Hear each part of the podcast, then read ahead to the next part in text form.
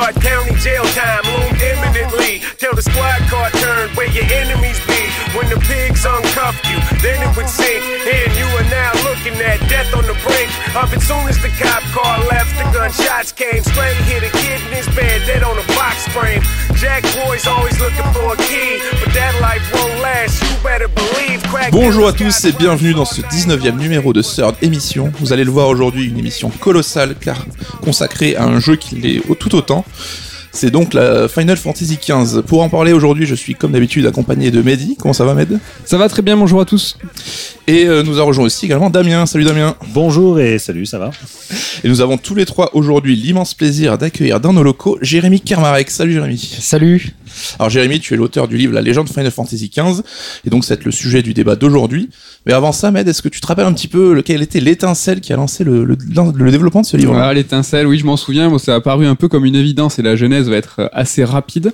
Euh, C'est-à-dire qu'à chaque fois, pour chaque ouvrage, on essaie de trouver le journaliste ou l'auteur référent sur un sujet. FF15 est, un, est monumental euh, par sa genèse qui court euh, sur plusieurs années. Et en fait, euh, Jérémy s'était déjà distingué à l'époque par une série d'articles vraiment bah, de référence déjà sur la jeunesse de FF15. Et en fait, on s'est tourné vers Damien Méchery qui, qui connaît certaines personnes dans le milieu de la musique, du FF. Connais les gens faut dire que Jérémy fait partie de l'entourage de, de Damien. Est-ce que tu peux nous en dire plus, Damien? Non, c'est vrai, bah, Jérémy, on se connaît depuis, euh, depuis un petit moment maintenant. hein. On avait quoi, je crois, 13-14 ans. euh, C'était sur le forum de ton site, Square La belle Music. histoire.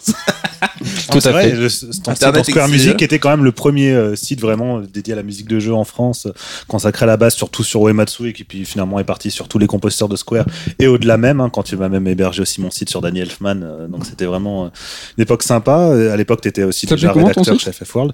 Ça- bah, C'était une partie de. Ça s'appelait Poem of Darkness, mais c'était une Non, c'est partie juste de. comme ça. de- Faut pas se moquer, c'était, on était La jeunes. noirceur de l'âme de Damien. Ah, C'était c'était poétique C'était poétique et sombre. et sombre, tout à fait. C'était c'était le beau avec un grand B. Voilà, donc on se connaît depuis, euh, depuis un petit moment et, euh, et, puis, et puis voilà. Ah oui, tout à fait. Ben, ça va faire euh, bientôt une vingtaine d'années. Hein, voilà. Le temps passe. Ouais, c'est vrai. Et donc voilà, bah, tu apparaissais pour nous, bah, l'auteur idéal pour ce bouquin-là, et donc c'est pour ça qu'on a voulu absolument bosser avec toi sur le sujet.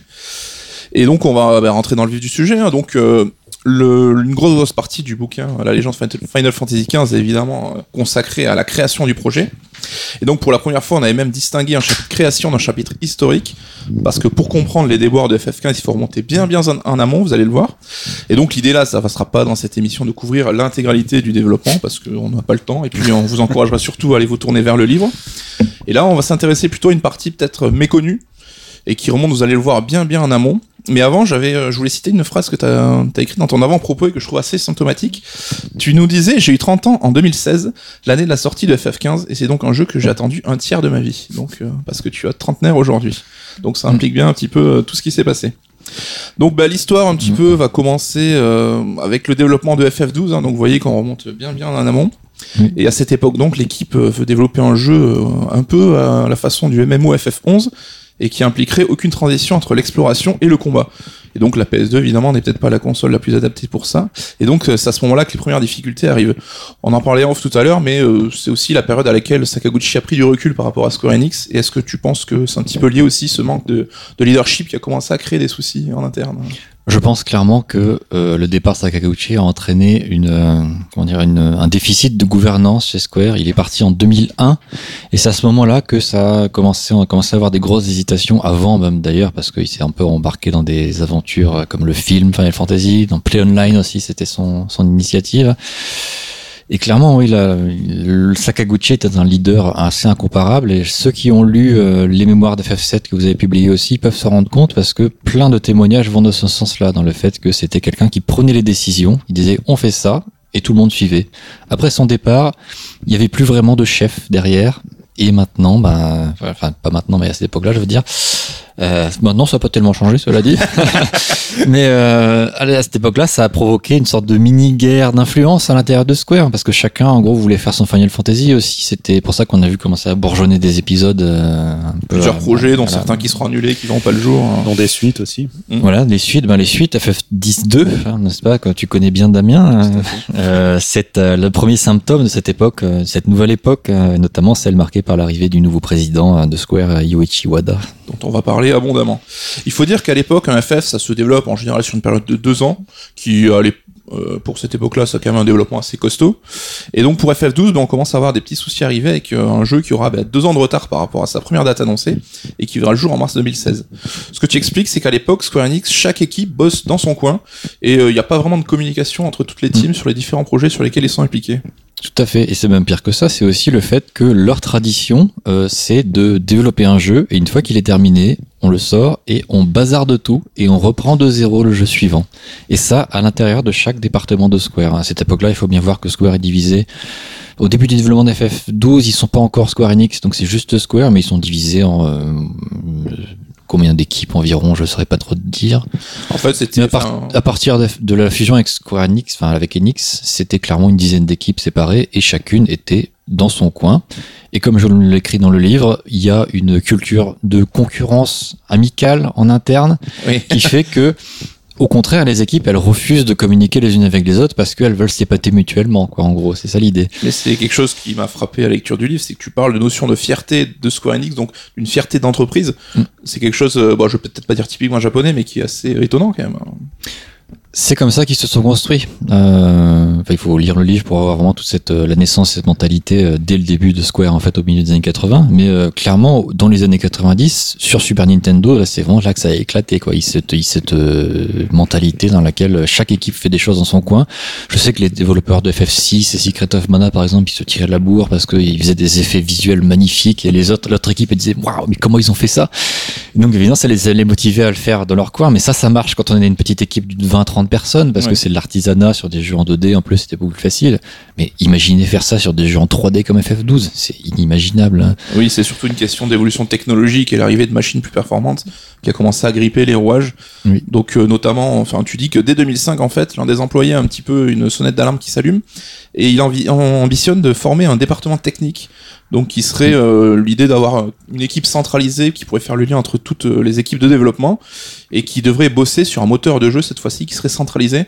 Mm. Une, comme tu dis, une démarche qui n'existait pas du tout à l'époque. Oui, non, non, c'est clair. Alors, le personnage en question, c'est Taku Murata, qui était l'un des, des programmeurs en chef de l'équipe de Matsuno. Il a commencé sur Final Fantasy Tactics. Enfin, non, il était chez Square avant, mais il s'est surtout illustré sur FF Tactics et Vagrant Story et FF12. Donc, et lui, l'une de ses grandes optiques, c'est de faciliter le travail des développeurs. C'est de leur offrir tous les outils qui leur permettent de travailler efficacement. Sur le 12, par exemple, il avait inventé des outils de prévisualisation sur des écrans cathodiques. C'est un truc quand même assez, euh, assez surprenant, mais, mais c'est vachement pratique parce que le développeur a immédiatement l'image sur son, euh, sur son écran de télévision. Ça, ça prend du temps, ça demande de développer des outils. Et alors imagine, si tout, toutes les équipes de Square devaient faire leurs propres outils comme ça, c'est en partie ce qui a retardé FF12, hein, le fait qu'ils ils créaient des outils personnalisés.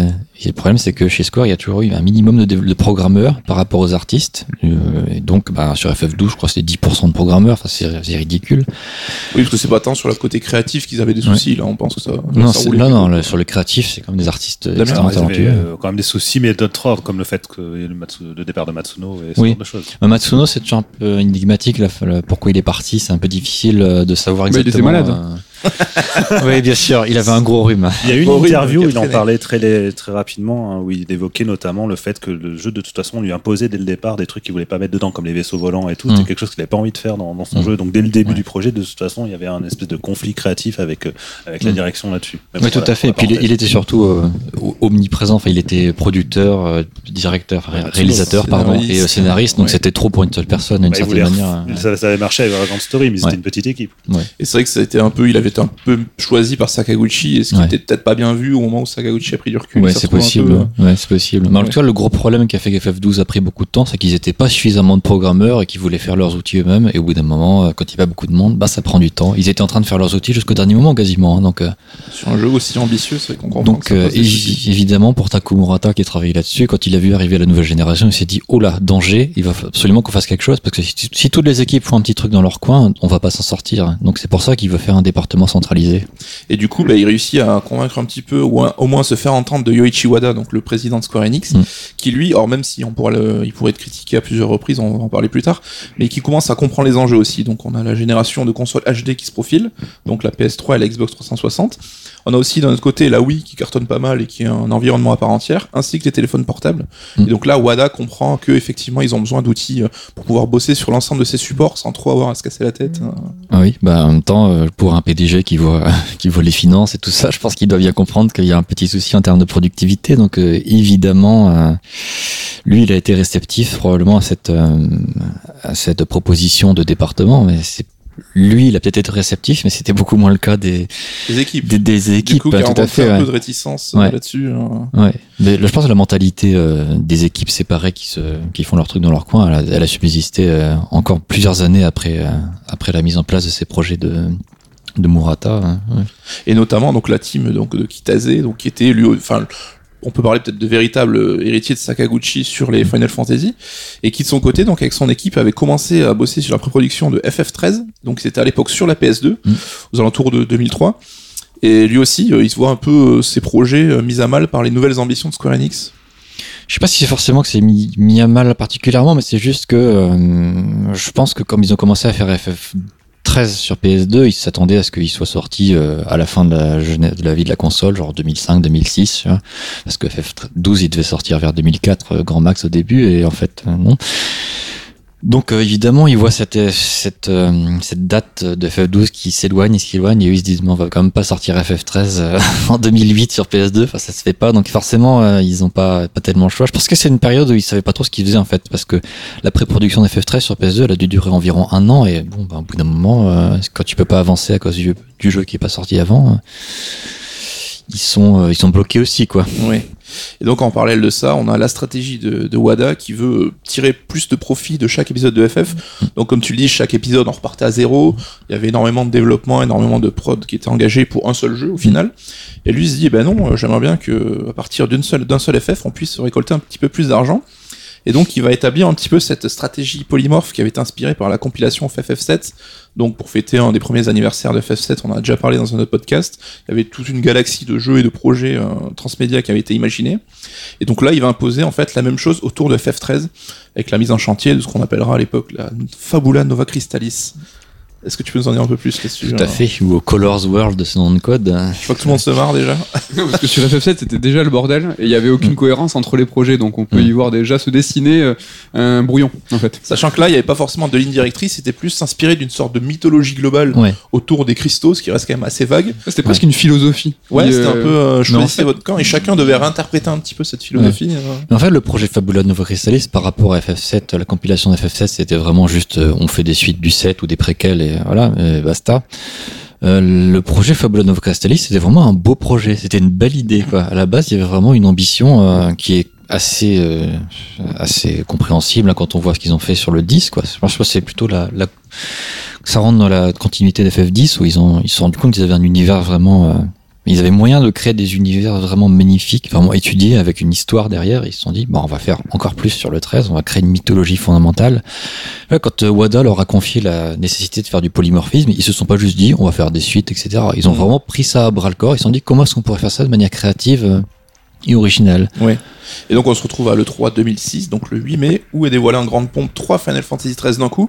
Vous vous rappelez chacun un petit peu dans quel état d'esprit vous étiez quand vous avez vu cette annonce-là, parce que c'est quelque chose qui est pas très commun, hein, Perso, je me suis roulé par terre. physiquement. Mais alors, c'était vraiment le versus 13 de, de Nomura, moi, qui m'a fait euh, fantasmer à l'époque. Mais euh, Donc t'avais le Final Fantasy 13 classique un petit peu, Bah, c'était le versus ouais. 13 qui Ouais, est le- annoncé. Le, F versus, enfin, le FF13 classique où déjà tu envoyais, euh, c'était la première fois qu'on voyait Lightning, je crois. Ouais, ouais, ouais, bah, il dévoilait, c'était les premières J'adorais infos. son design à l'époque, je me disais, ouais, elle, est, elle est magnifique, peut-être l'une des plus belles œuvres de, de Nomura. À côté, il y a son Versus 13 où on a l'impression de voir Kingdom Hearts mais en plus mature. Enfin, du coup, ça faisait vraiment fantasmer, c'est vrai. Et le troisième projet, donc, qui était euh, le, à destination des téléphones mobiles. J'ai oublié le nom. Agito. Agito. Agito, voilà, Ouais. FF Agito 13. Euh, Med, tu te rappelles un petit peu, toi, qu'est-ce que, est-ce que t'étais chaud quand t'as vu ça? Ouais, je m'en souviens pas trop, mais euh, c'était juste que j'étais surexcité de, de deux gros projets en même temps. Mais après, Square Enix avait déjà, enfin, Square à l'é- à l'époque avait déjà euh, annoncé en même temps plusieurs jeux. Damien, tu le sais avec FF10. Donc, euh, ouais, non, j'ai pas spécialement de souvenirs marquants. Et donc Damien, tu le citais, hein, Tetsuya Nomura qui se retrouve impliqué sur le projet FF13 en tant que character designer, comme à son habitude, et qui aussi prend la tête du FF versus 13, qui va imaginer lui comme un négatif de FF13 et qui, euh, il espère en tout cas, va lui donner un peu euh, l'occasion de, briser les codes de la franchise hein, et de s'émanciper un petit peu du carcan habituel. Oui, tout à fait. Bah, Non, il, là, on euh, peut en faire une émission de deux heures. là. Ah oui, là, non, c'est clair. Oui, vous allez voir, on va très très vite hein, parce qu'évidemment on n'a pas Ouais. le temps de s'apesantir, mais il y a Bah, surtout, de choses à dire. hein. Les paramètres exacts de la jeunesse de Versus sont assez nébuleux. On ne sait pas exactement à quel moment ça a émergé. euh, mais bon, c'est parce que de toute façon, c'est des équipes qui travaillent entre elles, donc elles devaient euh, probablement réfléchir à ça euh, les unes les autres. euh, donc, euh, Et là où ça commence à devenir évidemment un peu marrant, c'est que quand on dévoilait Versus 13, c'est qu'une euh, vidéo, enfin c'est une, une, une cinématique, quoi. Il n'y a Mm. pas vraiment de jeu derrière. Mm. Tout bêtement parce que ben, Nomura et son équipe sont affairés à la production de Kingdom Hearts 2 et que donc le développement ne pourra commencer qu'à partir de la, la fin du, du développement du jeu précédent. Et donc euh, en juillet 2012, donc là vous voyez on accélère énormément.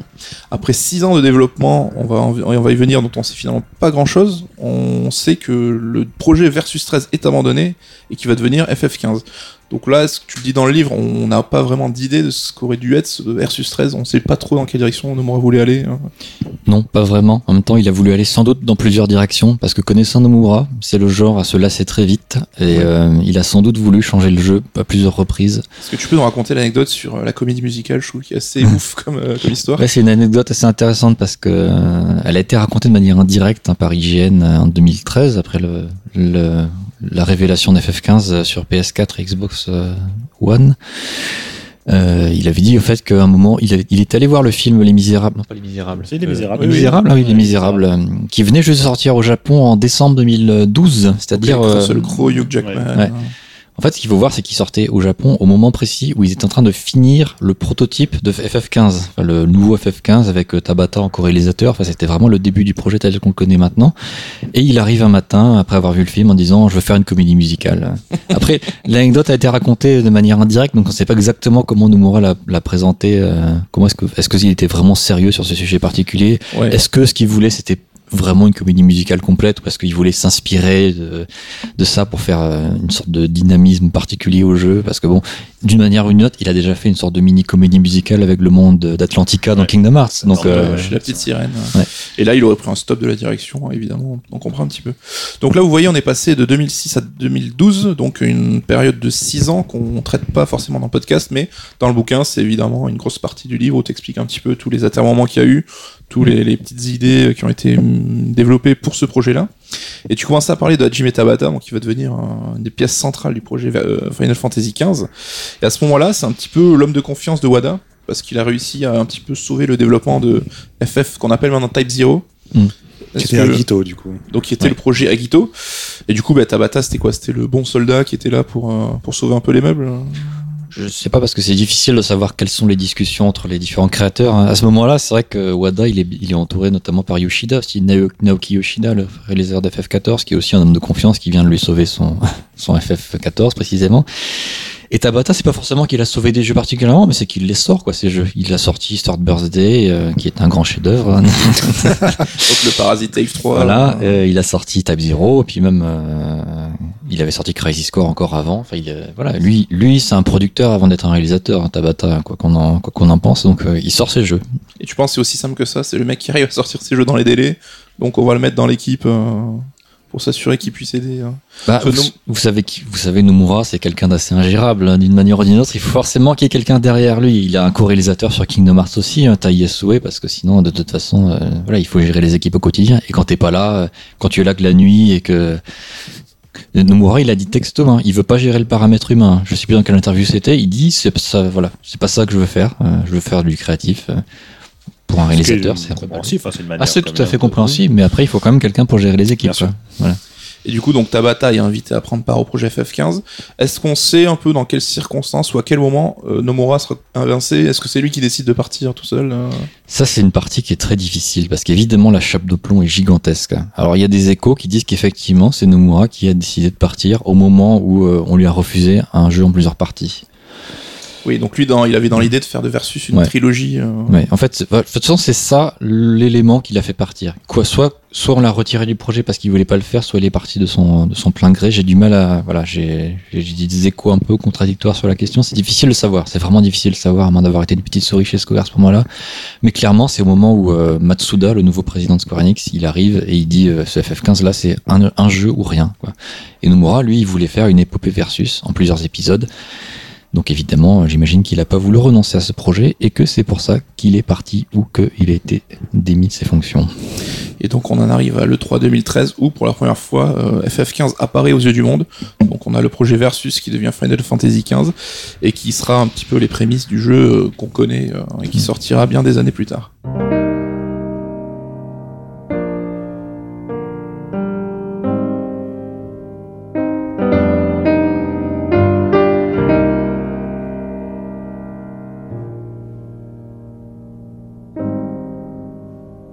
C'est la rubrique que vous attendez, c'est le chaud, c'est le froid, le jeu que Jérémy préfère, enfin le jeu. Là, on va parler d'appendices, de, de- d'épisodes annexes, car on est sur Final Fantasy XV, et donc tu n'as pas le droit de nommer Final Fantasy XV, mais justement tous ces projets qui gravitent autour de FF15, donc celui que tu préfères et celui que tu aimes le moins. On va commencer par le froid, ce que tu aimes le moins. Quel est l'appendice que tu aimes le moins? Eh ben c'est facile parce qu'il y en a quand même plein avec FF15. hein. Il a quand même généré tout un tas de petits cacas là qui euh, qui sont assez gênants pour tout le monde. euh, tous les petits les MMORPG pour mobile et tout ça. D'accord. À l'époque, je me souviens que j'avais pas du tout voulu entendre parler de ce de le jeu mobile là développé par des Américains, euh, le FF15 les Empires. J'ai dû me plonger un peu dedans quand même pour le livre pour voir à quoi ça parlait, mais franchement c'est c'est misérable. Hein. Franchement, je C'est marrant parce qu'il avait de la pub partout sur tous les sites et tout, mais il a jamais été trop trop mis en avant par Square Enix. C'était un peu le projet euh, qu'ils assument pas trop quoi. Ouais, bah, je pense que contractuellement, ils ont tous cédé quasiment au- l'éditeur américain, là, Epic Action, je sais pas quoi, et euh, en disant, euh, bon bah voilà, on a un droit de regard sur euh, sur les visuels, les personnages sont toujours nickel, hein, c'est fidèle au jeu, mais le reste, faites ce que vous voulez. Et ils ont fait ce qu'ils ont voulu, ils ont repris le skin du jeu précédent. Et c'est pas terminé, ça continue. Il y a un- donc récemment un jeu qui a été euh, annoncé pour le- uniquement pour la Chine, euh, qui est encore tiré de FF15. Et oui. Donc ça continue. Oui, le cauchemar continue. On va passer au show, peut-être euh, à celui que tu préfères cette fois. Alors j'ai pas mal d'affection pour l'animé Brotherhood. Je veux dire que c'était pas forcément évident au départ de, dire cette histoire de présenter les personnages en dehors du jeu. Une fois qu'on s'y est fait, l'animé est quand même assez sympa, je trouve. Euh, la musique est magnifique euh, par rapport à King's Glaive, ça fait assez mal, mal au cœur. Euh, c'était diffusé sur YouTube et ça racontait un petit peu ouais. la jeunesse des quatre héros. C'était 5 hein. Voilà. épisodes, je crois. C'était en 5 épisodes, je crois, je sais plus Il me exactement. Mon dieu, le mec qui a écrit le bouquin, il sait plus c'est quoi pas au montage. Ouais, mais en fait, euh, à la fin, c'est surtout, c'est sorti euh, d'ailleurs avec le Blu-ray de King's Glaive, c'est sorti en version Blu-ray aussi, euh, et tout était à la suite. En fait, ça fait une sorte de OAV d'une heure environ, et ça, c'est, ça, ça rend plutôt pas mal comme ça. Hein. Genre, c'est, toujours agréable à regarder. euh, voilà. Et bien on va enchaîner donc sur bah, FF15 est sorti, on y a tous joué et il a été unanimement reconnu comme un jeu cassé, donc euh, même si on l'aime ou on ne l'aime pas. Et c'est un petit peu ce qu'on va développer dans cette deuxième partie. Donc le jeu sort en novembre 2016 après un ultime retard, il fallait bien qu'il y ait une petite couille juste à la fin évidemment. et, donc, et donc FF15 aujourd'hui, bah, qu'est-ce que vous en pensez? Hein C'est l'occasion de faire un petit tour de table, voir. euh, on va commencer peut-être par la team des, des mecs un peu hostiles. Donc Med, FF15, qu'est-ce que t'en penses? Alors je sais pas à quel point je mets les pieds dans le plat tout de suite, parce que mon avis sur FF15, en tout cas l'avis négatif, dépend de plusieurs points, et c'est nombreux points sur lesquels on, va, pas, bah, on va aborder ensemble. Euh, la première chose, peut-être, c'est justement euh, cette narration. Euh, commençons par le scénario, commençons par l'écriture. Tu vois, je sais même pas par où commencer. tellement c'est dense et Bon, on va développer plus tard du coup, mais t'es quand même, t'as été quand même déçu au final. ah tu veux que je te dise un avis plus- plutôt Ouais, global plus global, ouais. Alors plutôt global, c'est que j'étais super déçu parce que justement moi euh, Final Fantasy, euh, comme je l'ai souvent répété, c'est l'incarnation de ce que est le RPG et vers où va le JRPG. Et quand on regarde FF15, ben, c'est que c'est un jeu euh, poussif, brisé et du coup, si moi je fais l'analogie avec le JRPG, c'est que le, le JRPG va pas bien. Donc c'est pour ça que j'ai eu beaucoup de mal à le, à, à le, à le regarder en face. Toi, Jérémy, euh, t'as essayé de garder dans le, dans le livre le, le point de vue un petit peu objectif, hein, de peser le pour et le contre, mais quand ça concerne ton avis sur le jeu, bah, tu l'as quand même plutôt apprécié. Hein. Plutôt globalement. Après, est-ce que c'est euh, un homme de Stockholm euh, Va savoir. Non, mais à l'époque, j'avais plutôt apprécié. En plus, euh, à l'époque, j'avais essayé de reproduire un peu l'effet que j'avais eu avec des épisodes précédents avant Internet. Le 8, notamment, je me souviens qu'à l'époque, je l'avais découvert. euh, C'était avant Internet pour moi, et je l'avais découvert comme un jeu que j'avais dévoré en plusieurs semaines. Donc ça m'a rendu assez nostalgique. Je me dis tiens pour le 15, c'est quand même pas tous les jours qu'il y a des FF qui sortent et surtout là maintenant ils sortent de moins en moins fréquemment. Donc je me suis mis dedans à fond en regardant quasiment pas la vie des gens sur internet et Rien que l'événement en lui-même, Ouais. ça t'a quand même. euh, Ouais, mais je, je dois dire quand même que moi je suis assez friand des mondes ouverts. Euh, Je sais que c'est pas une position particulièrement facile à défendre parce que c'est pas non plus un genre euh, Y a pas de évident, mais euh, je me suis vraiment laissé emporter par la partie euh, à EOS en monde ouvert avec les quatre amis. Ça, j'étais vachement sensible à cette partie-là. Après, effectivement, la, la course poursuite finale, là, j'étais pas du tout convaincu. Je me dis, c'est, c'est- elle est trop cassée, trop brisée, trop, trop soudaine. Pourtant, c'est dommage parce que l'ambiance est super. Il y a vraiment moyen de faire quelque chose, mais Et justement, Ouais. ce monde ouvert, est-ce qu'il était convaincant? C'est vrai que le- la proposition était intéressante Mm. sur cette première partie du jeu. Moi, c'est quelque chose qui m'a que j'ai apprécié parce que j'ai apprécié en fait le lien qu'il y a en- entre les quatre personnages masculins. Ça, j'ai trouvé ça cool et je trouve que c'est ça qui tenait en fait cette première partie. Mais quand on était manette en main à, à se balader dans ce monde-là, j'ai trouvé ça euh, justement déjà un peu cassé dans la proposition de game design, c'est-à-dire qu'on nous montre euh, un prince euh, qui doit aller par, qui part se marier. En gros, il est un petit peu pressé et on est quand même un prince, on a quand même des responsabilités, etc., etc. Et en fait, justement, ce monde ouvert est construit autour de ces règles-là. Et je trouve que déjà, ça, ça, ça fonctionne pas, quoi. On n'y croit pas, le fait qu'on peut prendre son temps, qu'on a des responsabilités, mais qu'on peut s'arrêter, faire le plein toutes les deux secondes. Euh, déjà, j'ai trouvé ça un petit peu incohérent. Je sais pas si. euh, Serait-ce une dissonance ludo-narrative Oui, sans- il l'a dit, il l'a dit. Oui, je j'ai pas, pas osé. Damien, profites-en pour nous parler un petit peu de ton ressenti sur le jeu d'une manière assez globale. Ouais, c'est un ressenti globalement assez négatif quand même.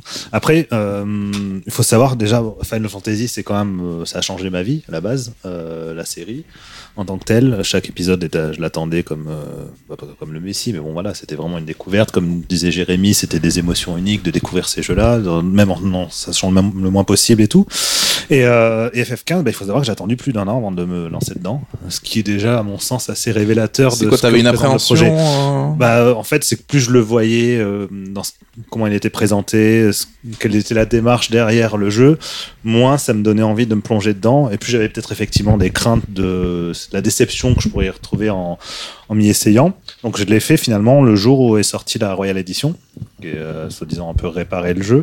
Mais même comme ça, je l'ai trouvé complètement cassé. Enfin, c'était un jeu qui pour moi était un jeu de qui lançait de temps en temps des promesses. C'est-à-dire qu'il y avait des, des promesses, des idées qui étaient mises en avant. Je me suis dit, ah tiens, il y avait quelque chose à faire avec ça, et, que, et c'est qui n'était jamais concrétisé dans le jeu. Et, euh, et au point que, euh, devant euh, l'un des points d'orgue du jeu, je sais pas si on spoil ou pas dans l'émission, je me rappelle jamais. Bon, c'est bon, non, il y a oui, euh, ça- Sachez-le en tout cas si vous nous écoutez. on Donc le chapitre avec. Léviathan et, euh, et la mort de... Du coup, je spoil à fond. hein. Ouais, oui, oui, et la mort de Luna Freya, euh, je Ah l'ai bon? trouvé à la fois euh, raté dans ce tente de faire en termes d'ambition visuelle, notamment le combat contre Léviathan, où c'est classe, mais en même temps, ça allait beaucoup moins que ce qui avait été présenté les premières fois. Oui, c'est vrai que ça faisait partie de la première vidéo d'annonce. On voyait quelque chose de plus dynamique. euh, Et puis même euh, rien que dans la manière de se mouvoir avec Noctis, il y a des choses où on se dit c'est pas propre en fait. Il Mm. y a c'est ambitieux, la musique, le visuel, mais c'est comme si c'était pas fini. Et à côté de ça, il y a la scène justement donc de la mort de Freya qui est euh, d'un point de vue mise en scène et tout l'une des plus belles scènes pour moi de la série FF. Je la trouve sublime. Euh, et pourtant, je, je n'ai strictement rien senti devant et je me suis dit tout le long de cette scène, c'est magnifique. Mais qui Mais c'est quel gâchis Non mais quel gâchis, c'est ça. C'est qu'avant on l'a vu trois fois Luna Freya dans le jeu. Ils ont pas construit la Euh, relation Il n'y a rien qui a été euh. construit, et même au-delà de la relation avec Noctis, juste d'avoir construit Luna Freya elle-même. Donc à partir de là, je me suis dit, c'est vraiment voilà, c'est symptomatique de, de, de ce jeu, de ce que le jeu a tenté de faire et n'a pas du tout réussi à accomplir. Donc tout le long du jeu, j'avais ce sentiment, effectivement, d'un jeu qui avait des bases, et c'en est resté à des bases. Bah, mettons les pieds dans le plat, du coup, on va développer un petit peu tout ce que vous avez dit.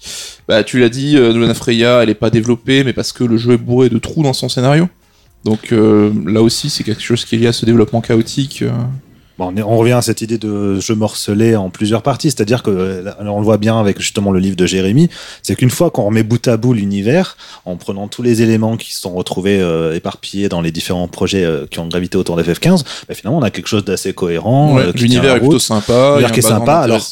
Alors le, c'est pas non plus le background le plus le plus riche et le plus passionnant qu'il y ait eu dans, dans un FF, en tout cas pas le plus ambitieux, mais il tient la route, il est, il est relativement intéressant et bon voilà ça fonctionne. Mais le problème c'est qu'effectivement pour avoir tout ce background, bah, il faut avoir vu les euh, épisodes d'animation, euh, avoir fait tous les DLC, avoir vu Kingslave, euh, avoir euh, même regardé l'épisode prologue du dernier DLC, parce que les éléments clés de cet épisode prologue qui dure pendant que 15 minutes ne sont même pas expliqués dans, dans le DLC lui-même hein, sur Hardin. Donc c'est voilà, c'est un peu c'est une manière de raconter qui à mon sens complètement catastrophique parce que qu'il y ait des projets qui gravitent autour du jeu, pourquoi pas? C'est super d'avoir des, des éléments artistiques différents. euh, typ- Typiquement, je pense bah, Animatrix par rapport au Matrix, c'est pas du tout quelque chose d'indispensable, mais c'est avec des visions artistiques super intéressantes et, euh, et ça apporte quand même un certain complément. Là, c'est même pas que c'est des compléments, c'est qu'ils sont obligatoires quelque part pour boucher les trous euh, du jeu. Et même avec les trous bouchés, à mon sens, le scénario ne- n'est pas non plus. euh, Enfin, j'ai du mal en fait avec la démarche du jeu, avec son idée qui va, à mon sens, à l'encontre même euh, philosophiquement parlant de ce que proposaient les anciens FF, où il y a toujours eu, bon, c'est typiquement japonais, mais cette idée d'aller à l'encontre de son destin. Et, euh, et là, on est sur euh, l'idée de retrouver le concept même de, du héros tragique euh, euh, littéraire, quoi, avec cette idée de bah, le destin n'y échappe pas. Mais j'ai trouvé ça assez maladroit dans sa manière d'amener, alors que pourtant il y a de très belles, notamment l'une des scènes finales où on les voit dans le feu de camp là, euh, après la mort de Noctis, mais c'est en flashback. On les voit en train de discuter la dernière soirée dans leur feu de camp. Bah, cette scène, je l'ai trouvée d'une grande sobriété, d'une grande beauté en fait quelque part dans, cette dans cette sobriété. Ouais, Mehdi? Ouais, moi je vais rebondir sur ton exemple qui, euh, pour moi, illustre parfaitement la façon dont est écrit FF15. C'est que les personnages en eux-mêmes, par exemple les quatre euh, potes, moi je les trouve assez finalement en cliché, que ce soit dans leur design ou dans leur caractère. Néanmoins, je trouve qu'ils fonctionnent. Je trouve que quand tu joues avec, quand tu joues, tu t'attaches à chacun d'eux. Que justement dans cette première partie, tu, tu t'apprends à les accompagner. Et finalement du coup le lien fonctionne mieux que l'écriture. Et donc du coup émotionnellement moi je trouve que ça a vraiment vraiment bien fonctionné. Je trouve que c'est un, un point super positif de FF15 mais c'est dans la mise en scène mise en scène pardon et dans l'application où je trouve qu'il y a un problème. Et justement quand tu parles de la fin euh, justement avant ce feu de camp, la mise en scène des retrouvailles donc entre les trois potes et Noctis, ça fait 10 ans qu'ils se sont pas vus. Là, moi, je trouve qu'il y a un gros problème de mise en scène. Alors, ça a rien Rien, à voir. ne va dans ce passage de toute façon. se sont quoi, vus la veille, quoi. Ah tiens, Noctis. Et ça, c'est un petit peu, ça cristallise et ça, euh, un petit peu tous ces, ces problèmes d'application, en fait, moi j'ai trouvé dans l'écriture. Et c'est vrai que donc tous ces projets transmédia normalement sont là pour approfondir un univers, pas pour le constituer en tant que tel. Et Jérémy, est-ce qu'on sait un petit peu comment ça s'est passé du coup? Est-ce que euh, ils ont décidé de mettre des bouts de scénar qui n'avaient pas dans le jeu ailleurs ou c'était euh, plus de la rustine pour faire après coup essayer de, régler tout ça? Bah, tout a commencé au moment où ils ont décidé de faire plus qu'un seul jeu au lieu des trois qu'ils avaient prévus à la base. C'est début 2014, hein, quand, euh, quand le Nomura est vraiment parti, là on est sûr qu'il est plus là et que Tabata devient réalisateur. Ils font qu'un seul jeu. Et pour le coup, ce qu'ils auraient pu faire en plusieurs jeux sur plusieurs années, ils décident de le faire directement comme ça euh, pour accompagner la sortie d'FF15 et c'est à partir de ce moment-là par exemple c'est Kingsglaive le premier gros projet qui a été imaginé dès début 2014 hein. ils se sont dit on enlève le début du jeu qui devait se passer euh, à Insomnia euh, Quelle drôle d'idée quand même. voilà, en même temps, ils ont dû, j'imagine, faire pas mal de. Enfin, ils ont dû se demander beaucoup qu'est-ce qu'on enlève pour que ce soit cohérent. Et ils se sont dit, bon, bah, le début du jeu, ça peut faire un truc spectaculaire quand même, parce que c'est comme l'attaque de la ville. On l'avait vu dans une bande-annonce de Versus 13 en 2011, quoi. C'était quand même une séquence euh, qui avait l'air vachement cool. Et bon, donc c'est un film en image synthèse qui raconte euh, le prologue en fait du jeu euh, Voilà. et qui s'avère du coup bah, indispensable parce que sinon on est lâché dans le jeu Mm. avec un prince qui est en exil, mais on sait pas pourquoi, on Oui. sait pas qui sont ses ennemis. Ils s'en sont rendus compte dans un second temps. Après, ça, ça a été retouché ou des scènes ont été incluses Oui, dans mais FF15. dans la Sans Royal Edition. Mais ils n'avaient pas les droits, par exemple, des voix sur Sean Bean ou ce genre de truc, donc c'est que des passages Oui. sans voix, si je ne dis pas de Ben, bêtises. en gros, c'est euh, C'est la- une C'est la nuit, euh, la nuit où est censé se passer l'attaque, où ils dorment là, où, à Galdina, à Galdina, pardon. Euh, on voit dans le sommeil de Noctis des flashs de- d'images de Kingsglaive. Ah Oui, c'est vraiment pas une rustine minable. Enfin, c'est, c'est- ça, ça a aucun intérêt. Des flashs quoi. qui sont de toute façon Ouais. incompréhensibles si t'as pas vu le film. tout à fait. Même quand, quand on voit Luna apparaître pour la première fois au début du chapitre 2, elle revient de la ville où elle s'est battue pour récupérer, pour sortir l'anneau, pour le donner à Noctis. Euh, La personne qui a pas vu le film a dit c'est qui elle, d'où elle sort, euh, pourquoi est-ce qu'elle est là avec son anneau, c'est qui les clébards là. voilà, non, c'est, ridicule. Enfin, ça, ça, ça s'est mal intégré, ça, c'est sûr. C'est vrai qu'il faut distinguer un petit peu ces projets qui sont là pour bah, combler les trous, apporter du scénar, d'autres projets qui sont peut-être plus euh, opportunistes et qui sont là un peu pour faire de la thune. non? Sur le FF15 On Voilà. parlait Switch. notamment du, de la version euh, mobile. euh, Bah, la version mobile, moi, je peux comprendre la logique de Tabata. Sur cette version mobile-là, il avait envie de faire un jeu qui s'adressait au jeune public. euh, enfin, en tout cas, qui essaie de chercher un nouveau public pour Final Fantasy. D'une manière ou d'une autre, quasiment tous les épisodes l'ont fait. Enfin, Pas forcément tous, Final mais a- Fantasy pour les fans et les nouveaux venus. Euh, Quel petit marrant. non, mais tu vois, par exemple, euh, il y a pas même pas mal de générations de fans de Final Fantasy qui sont arrivés les unes après les autres. Nous, on est, enfin, moi, en tout cas, je sais que toi, c'est sans doute pareil, Damien, c'est la génération FF7, hein, donc c'est sans sûr. doute la plus massive. J'imagine que c'est pareil pour vous. euh, ouais. Oui, on est un peu de la même génération. Voilà, bah après il y a celle de 10-2, curieusement, j'ai beaucoup remarqué que c'est le 10-2 qui a attiré pas mal de nouveaux joueurs euh, à ce moment-là, et après il y avait le 13 aussi qui a attiré beaucoup de nouveaux joueurs qui ont été séduits par... Le 10 aussi, quand même, puisque le 10 c'était aussi le nouvelle, Ouais, nouvelle mais tu sais, je pense que le 10, il a quand même plutôt été euh, la confirmation pour ceux qui ont euh, aimé les précédents sur PlayStation. Et le 10.2 est parti dans une direction totalement différente avec son côté girly qui est clairement s'adressait pas au même public, tu vois, et ça a sans doute fait venir d'autres personnes. Et là, je pense que c'est cette logique-là qui a poussé Tabata à se dire bon, euh, maintenant les joueurs ils sont sur mobile et sur tablette. Ce sera quand même pas mal si on veut vendre 6 millions d'exemplaires. euh, d'avoir euh, un jeu pour ce public-là particulièrement. Comme tu le disais, donc Tabata a plus une façon de voir de producteur en fait, et pas tellement de directeur créatif euh, là-dessus. Et justement, parmi euh, les choses qu'il a apportées avec FF15, c'est sa manière de communiquer. Donc il y avait des vidéos qui étaient organisées assez régulièrement autour du développement du jeu, où Tabata Facecam euh, racontait euh, dans une naïveté un peu étrange même où ils en étaient et parfois bah, ils nous disaient bah là on est parti en voyage pour photographier des rochers pour euh, pouvoir intégrer les textures enfin ça n'a pas aidé du tout Ouais. à faire comprendre un peu le retard autour du jeu hein. Non, clairement, enfin, c'était cette histoire du rocher, là, elle est vraiment marrante, hein, l'anecdote est dans le livre, euh, c'est, enfin, ça montre l'inadéquation entre leur plaisir de développeur, parce que je peux comprendre qu'ils montrent la façon de travailler, c'est vachement chouette, Square, ils avaient jamais fait ça avant, et à partir de FF14 et la reprise du projet par Naoki Yoshida, lui, il dit, maintenant, on va montrer aux joueurs ce qu'on fait, euh, que Square, ils aimaient pas du tout ça avant. la transparence Voilà, et maintenant ils ont repris ça sur le, sur le 15, et effectivement c'était plutôt bienvenu, et moi j'ai un très bon souvenir de l'époque avant la sortie de la démo épisode du Sky, parce que on avait vraiment cette dialogue de sincérité où ils nous montrait des versions du jeu pas définitives en disant attention là ça c'est pas, c'est pas fini, euh, on peut pas vous le montrer. T'étais pris au jeu au Ouais. sens euh, premier du terme. Quoi. Non, puis surtout on avait l'impression d'être euh,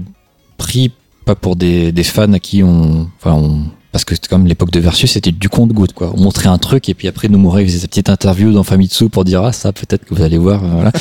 non là c'était, on nous prenait vraiment au sérieux et on nous montrait des choses en disant voilà on fait ci, on fait ça et je pense qu'ils se sont pris trop au jeu en nous montrant des choses en disant non on n'est pas tout à fait sûr de pouvoir le faire la question de l'aéronef que je, dont je- j'aborde dans le livre là c'est pareil c'est c'est absurde quoi ils auraient jamais dû promettre quoi que ce soit sur l'aéronef parce qu'en final ils l'ont intégré au dernier moment Oui, c'est Et on presque est une trop- demande née d'une demande de fan. euh, Ouais. On n'y a accès qu'à la fin du jeu. en fait, c'est parce que les, je pense que les journalistes posaient la question, ils disaient oui, on y réfléchit, mais euh, si vous voulez, on va faire un effort. Au final, ils ont fait un effort pour le faire. On est bien d'accord tous pour dire que Ça voiture volante pas. sert à rien, quoi. Enfin, elle, elle apporte rien, en fait.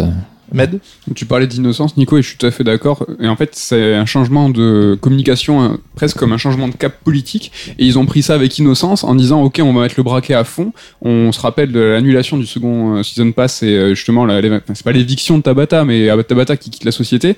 Nous, on était ensemble quand on a vu cette annonce. C'était hallucinant. C'était incroyable. Enfin, à, à quel point une société euh, été transparente, surtout pour des Japonais. Alors là, on voyait vraiment une, une contradiction ouf avec euh, la culture de l'entreprise du Japon et euh, là justement ce nouveau, cette nouvelle politique. C'est pour ça que tu parles d'innocence. Je trouve ça super euh, judicieux parce que c'est les mecs qui font bon maintenant on parle. Ah ok d'accord euh, on parle. Bon mais Ah, Tabata dis il s'en va. Ok c'était vraiment euh, moi je trouvais presque assez choquant. Et justement, t'en parlais, donc c'est Season Pass. Est-ce que là aussi, tout ce qui a été mis en place niveau DLC et tout, ça n'a pas contribué un petit peu à ternir l'image du jeu hein Bah, c'est une bonne question. Probablement pour ceux qui l'ont, qui ont vu le jeu à la sortie, euh, le jeu incomplet, ils se sont dit, euh, ils vont nous faire payer la suite, quoi. En gros, c'était ça l'idée. C'est vrai que- FF, ça a toujours été un peu un jeu définitif aussi quelque part. Dans... Oui. Après, c'est l'époque qui veut ça aussi. hein. Même Nintendo aujourd'hui fait des, des Season Pass, etc. Mais du coup, c'est vrai qu'il y a un, truc- une- une- un paramètre important, c'est que selon la date à laquelle vous avez joué au jeu, on n'a pas forcément parcouru le même jeu. Tout à fait, ouais. Parce que des choses ont été rajoutées, etc. Mais je pense que c'est c'est un paramètre d'honnêteté en fait. Moi, je suis pas contre les DLC. Je trouve que c'est cool pour un jeu que t'aimes bien. C'est toujours sympa d'avoir du contenu en plus. Mais il faut voir à quel point le jeu de base est honnête sur le contenu qu'il te propose. Et si tu as l'impression qu'on te file la suite en DLC parce que voilà, on n'a pas fini le jeu, voilà la suite. Là, oui, ça pose clairement problème. Et sur le 15, à plusieurs reprises, c'est effectivement ce qu'on a senti. hein. Sachant que sur le 15, ça va même au-delà de ça, c'est-à-dire que ce qui a été rajouté même dans les mises à jour du jeu principal, ce n'est même pas que des ajouts euh, scénaristiques ou d'autres éléments, c'est carrément parfois des mises en scène qui ont été changées parce que euh, la mise en scène de base n'était pas très réussie. Je Oui. pense à la mort de, je ne sais même plus comment il s'appelle, cette espèce de PNJ euh, qu'on voit deux secondes euh, Jared, c'est ça oui, c'est ça. Lui, pour le coup, la scène est très différente en fait entre la version d'origine et la version euh, changée. Il y avait avec et sans musique, je crois. Euh, Il y a un moment où dans la version avec mise à jour, ils mettent un flashback pour qu'on comprenne qui c'est qui est mort. Parce que c'est- C'était pas clair, mais mais c'est ça. Mais euh, sauf que ça fonctionne ni dans un cas ni dans l'autre. Et c'est Ouais. ridicule d'en arriver à un jeu où effectivement, quand tu le refais, bah, tu te rends compte qu'ils changent- sont obligés de changer la mise en scène parce que même se rendre compte que c'était pas du tout euh, ni Ou alors, efficace. Ni, Même ni pour préparer les DLC, par exemple, le modèle 3D de Ifrit pendant le combat à la fin, il a changé en cours de route parce qu'ils en avaient besoin pour euh, ce qu'ils faisaient, ce qu'ils étaient en train de préparer pour épisode Ardine, quoi. Tu vois, Ouais. c'est. Quand on parle de jeu cassé, c'est un jeu même qui est ouais, pas fini, effectivement. Med. Ouais, concernant les DLC, moi je suis plutôt euh, pas favorable, mais je trouve que c'est logique et contemporain par rapport à la façon de faire du jeu vidéo aujourd'hui. Comme tu disais tout à l'heure, euh, ils proposent pas vraiment, euh, tu vois, le- un jeu euh, raviboché dans les DLC. Ils ont pas, ils ont réparé, comme tu dis, quelques scènes, mais c'est des nouvelles propositions. Et je trouvais que les, les DLC étaient plutôt crescendo dans la qualité. C'est vrai que plus, euh, Oui, plus, plus les DLC arrivaient, plus ils étaient qualitatifs. J'ai trouvé même un truc assez sympa pour parler un peu de positif de Ignis, euh, où ils proposent carrément un what if. Euh, Qu'est-ce qui se serait passé si c'était le super genre Bon, Ce que j'allais dire, c'est quand même une fin alternative dans un DLC. C'est quand Mais même ouais, un peu mais- bizarre. Bah, bizarre, oui, mais c'est justement un test propre à ce qu'est un DLC. C'est un truc en plus euh, qui n'est pas dans le jeu réel, et enfin dans le jeu de base. Et c'est qu'est-ce qui se serait passé euh, Moi, j'ai trouvé ça assez sympa. Ouais, le problème, c'est que ce, ce que ça entraînait derrière. C'est-à-dire, qu'est-ce qui serait passé si Donc là, on a une fin qui est un peu plus heureuse. Et puis après, ils se sont dit, bah tiens, et si on faisait carrément une. On changeait tout le principe du jeu et on faisait une fin heureuse avec les DLC suivants. Qui, bien sûr, n'ont pas abouti, mais il y a eu le roman, du coup, qui a terminé. euh, Est-ce que c'était pas le bout de cette logique où t'as l'impression que les développeurs étaient un peu à l'écoute des fans et qu'il y avait une sorte de wishlist qui était établie Oui, c'est ça. Ah, ils nous demandent ça, ils nous demandent ça, ben tiens, on va essayer de checker toutes les cases. hein. Mais du coup, où est la, enfin, où est l'intention créative derrière, finalement, quand on fait l'inverse même de la démarche d'origine Enfin, je- Après, il y a fameux débat sur euh, ce fameux débat avec la fin de Mass Effect 3 qui avait pas plu au public et sous la grogne des joueurs, euh, BioWare avait développé une fin alternative. Est-ce qu'on n'est pas, comme tu dis, euh, c'est pas un peu la mort de la création Après, sur Mass Effect, euh, le- l'exemple est avéré. Sur FF15, euh, c'est un fait. Ça fait 10 ans que le développement dure. euh, Il n'y a plus de création. On a, il y a eu, il y avait une base et puis il y a eu des gens qui essayaient de construire autour. Je pense que c'est un peu compliqué euh, a posteriori de dire bon, mais c'est vrai où est l'impulsion créative après tant de temps. Quoi. Je pense que c'est- au-delà de ça, pour- non, du point de vue du joueur, c'est-à-dire que l'émotion que tu peux avoir vécue avec ton aventure, finalement, tu te rends compte que tout ça est, euh, est annulé quelque part par euh, ce que proposent les, les DLC. C'est-à-dire qu'en fait, tu te dis, ah ben non, finalement, la fin tragique, bon, on peut y échapper. Tu t'es senti un peu trahi Ouais. Ah, bah, pff, non, parce que j'étais déjà pas tellement attaché émotionnellement à FF15, mais je me suis dit que je, je ne comprends pas où ils veulent en venir, en fait, avec, avec tout ça. Est-ce que tu as un parallèle possible avec la- les fins multiples du 10-2 par exemple euh Merci, moi j'allais rebondir. Oui, après, après, les fins multiples du 10-2, c'est encore autre chose. C'est-à-dire que le 10-2, euh, les fins multiples, elles sont là pour amener à la vraie fin, entre guillemets, qui ne fait que re- reproduire ce qui était plus ou moins sous-entendu à la fin d'FF10. Ouais, mais tu vois, moi, par exemple, sur la- les fins du 10-2, et là, clairement, la fin parfaite, que soit disant parfaite, pour moi, elle a rien de parfaite du tout. C'est pas du tout la fin que je voudrais, euh, voudrais au jeu, quoi. Donc, euh, Ouais, mais la fin imparfaite, quelque part, elle reprend l'idée qu'il y avait à la fin du 10. eh, peut-être, mais moi, Mais je- bon, mais c'est ça, c'est que justement, le 10, il est resté sur une ouverture. Ouais, Et voilà, on est sur une ouverture, on peut imaginer ce qu'on veut derrière. mais personnellement, moi, je suis un grand fan des fins ouvertes, donc j'étais content que ça reste sur ça. Oui, Même, tu vois, je le- suis d'accord avec toi. le rêve qu'il y a à la fin du FF15 de, ba- FF15 de base où tu les vois quand même mariés, euh, tu, tu entends que c'est une, sorte de rêve lointain quelque part. Et moi, je trouve ça joli. Quoi. C'était assez, c'était assez bien vu. euh, pas- tu sais pas trop sur quel pied danser, mais bon, c'est une fin Oui, ouverte. l'idée ouais. est jolie, mais encore une fois, c'est qu'on voit cette idée-là, cette scène-là, justement, du rêve et tout, on se dit, bah mince, quel jeu ça aurait pu, ça aurait pu être si ça avait été construit différemment. parce Ah. que un peu, moi, pour moi, c'était encore une fois, quelque part, un reliquat de la dimension presque mythologique qui pouvait être mise en avant dans, le jeu. Et bon, Moi, je pas comme je l'ai pas perçu comme ça. En plus, on entend clairement que c'est le rêve du père de Noctis, hein, d'une certaine manière. Euh, je pense que c'est lui qui est accablé par les regrets. Et voilà, tu as le rêve de ce qu'il aurait voulu avoir euh, et qu'il a pas eu. euh. On termine rapidement sur cette dichotomie aussi, on en parlait un peu tout à l'heure, monde ouvert et fin très linéaire et presque rushé. Donc on a eu un peu les deux points de vue avec Med et Jérémy sur ce côté monde ouvert, est-ce qu'il était réussi, pas réussi? Moi j'avoue, je fais pas plutôt partie de la team Jérémy où je me suis attaché à ce monde que j'arpentais à d'autres chocobos avec euh, les quatre, euh, la bande de, de héros que je trouvais plutôt attachants, donc j'ai plutôt client là-dessus. Quand tu te projetais, excuse-moi, je te coupe, Non, mais sur ce, sur ce point-là, quand on t'annonce que ton père est mort euh, par le journal et que personne t'a appelé alors que t'as un téléphone, etc., tu vois, je suis pas du tout et je suis pas ce genre de mec qui va commencer à pointer du doigt, ça c'est pas cohérent, on connaît la suspension d'incrédulité, etc. Mais là, c'est vraiment que j'ai l'impression qu'ils ont pas pris en compte l'univers dans lequel ils plaçaient leurs personnages et que ils écrivaient en fonction de ce qui les arrangeait. Mm. Et j'aime pas du tout dire ah non c'est mal écrit. Il y avait énormément de contraintes qui font que c'est dur vraiment de faire une aussi grande aventure. Mais des fois, moi, je, je me retrouvais, je me suis dit mais non, mais ça, ça, ça marche pas. Dans, et à aucun moment c'est cohérent. Et quand toi tu te baladais, est-ce que tu arrivais à oublier ça justement? Bah, c'est vrai que je suis peut-être un trop vieux joueur, donc j'ai l'habitude de ces jeux qui cherchent pas à justifier forcément toutes les mécaniques et tout. C'est quelque chose qui est plus récent, on va dire. Mais euh, c'est vrai que je comprends ce que tu veux dire, parce qu'un des soucis du jeu, et Jérémy t'en parle dans le livre, c'est que dès le départ, ce projet, il y avait une question de recherche de réalisme dans le développement. C'est exactement ça. Et comme tu dis, c'est un sentiment qui était à l'époque où on, est cher- on cherchait moins à comprendre. Aujourd'hui, tu as plus une relation de cohérence, ne serait-ce que visuellement. Ce qu'on nous propose visuellement, euh, c'est un jeu très beau euh, où tu as un tout qui est censé être cohérent et si tu as un truc qui se brise, ben, c'est, je trouve d'autant plus flagrant. quoi. Et cette bascule du coup au deux tiers du jeu où là l'histoire reprend un petit peu les devants et on est lancé sur une ligne droite. Est-ce qu'on a déjà vu ça dans un jeu, un tel changement de cap en plein milieu Euh, oui, de FF13. Enfin, enfin, il s'appelait Versus 13. Et donc le 15, c'est l'inverse de FF, de, de- du 13. C'est que le 13, c'est un tunnel qui s'ouvre. Et le 15, c'est un- une ouverture qui arrive sur un tunnel. Moi, j'ai trouvé ça, même structurellement, dans le nom, cohérent. Est-ce que c'est pas cohérent qu'un jeu narratif, ben, à bout d'un moment, dise on arrête, je te prends les commandes et je vais te driver jusqu'à la fin de l'histoire Dans l'absolu, moi, c'est pas quelque chose qui m'a gêné. hein. Dans l'idée, en tout cas, dans l'exécution, c'était une catastrophe. Mais dans l'idée, le fait de, effectivement, à la fin, partir sur un tunnel plus, euh, sur une ligne droite, en fait, plus, plus claire, plus évidente. euh, pour, justement, quand il s'agit de raconter une histoire euh, un peu ambitieuse et de la conclure, bah, ça me semble une démarche plutôt, plutôt logique. Mais Après, tu- c'est vrai peut-être que la transition est être moins abrupte. Je sais pas. Mais tu vois, c'est le petit souci de la cohérence, c'est qu'effectivement, on te donne un monde ouvert. euh, théoriquement, le monde ouvert, c'est pas comme ça que ça marche. quoi. C'est de plus en plus ouvert. Et effectivement, je suis d'accord. Fondamentalement, le fait que le destin se referme sur toi, en gros, c'est ça l'idée d'FF15, et que la, en plus le monde commence à sombrer dans la nuit. Enfin, c'est ça, c'est vachement bien, bien vu, bien fait. Évidemment, l'exécution hachée de la fin euh, linéaire, c'est sûr que c'est pas, c'est beaucoup moins, euh, beaucoup moins satisfaisant, mais euh, Enfin, ça, ça, je l'aborde dans le livre de manière plus longue, hein, cette question de, du oui, resserrement du monde ouvert qui, qui est contre-intuitif, quoi. En gros, et le- ils ont dû faire quand même des aménagements assez, assez absurdes, hein, le fait de devoir retourner dans le passé, comme si le passé était une sorte de stase temporelle. euh. De 10 ans en plus. euh, Ouais, donc c'est c'est euh, c'est des ajustements faits pour euh, conserver le game design qu'ils ont choisi et qui vont pas bien avec l'histoire et c'est là que ben, la cohérence du, du projet. Et c'est là où c'est très flagrant ou trop flagrant à mon sens, c'est que on voyait ce théâtre s'effriter autour d'eux, tu vois, c'est que l'entonnoir arrivait. Et donc on arrivait sur un tunnel narratif où on avait de moins en moins de liberté.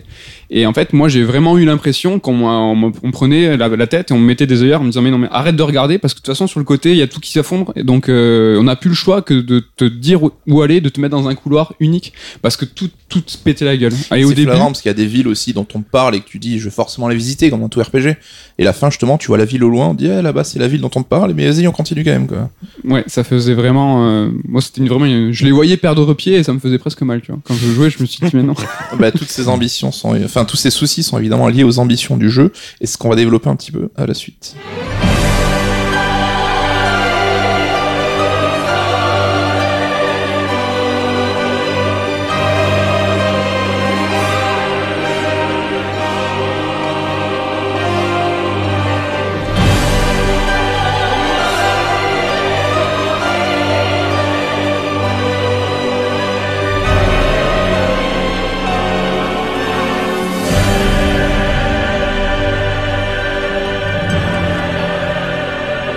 Jérémy, si tu étais une trilogie de Star Wars. Alors attention, ma question est à dessin, qui est une des trois trilogies qui est un peu cassée.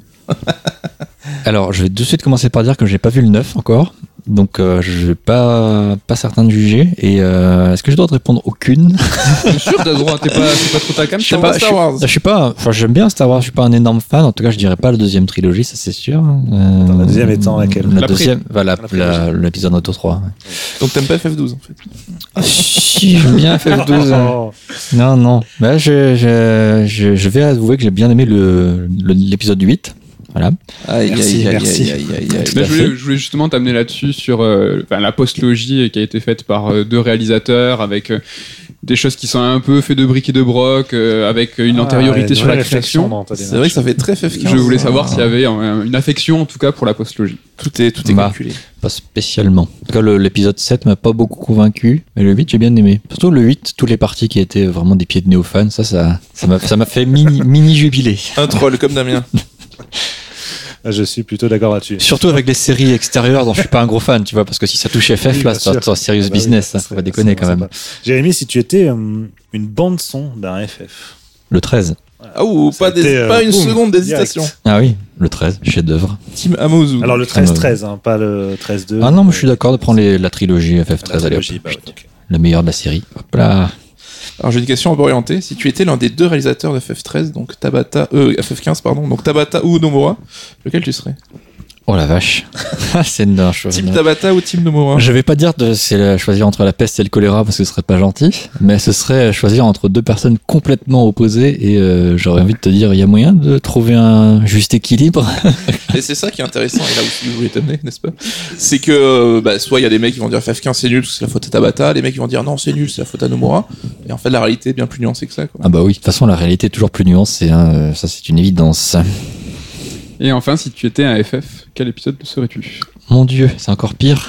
Parce que justement, on pense que tu as écrit le livre FF15 parce que tu es fan de FF15. Peut-être pas, c'est son histoire qui t'intéresse, et c'est peut-être pas ton épisode préféré. Alors c'est clairement pas mon épisode préféré, hein, c'est sûr. hein. Euh, après j'adore le, j'adore le 12 hein, précisément parce qu'on en parlait tout à l'heure. Je l'ai pas refait depuis longtemps, il faudrait que je le refasse, mais euh, ouais j'ai beaucoup, j'aime beaucoup le 9 aussi.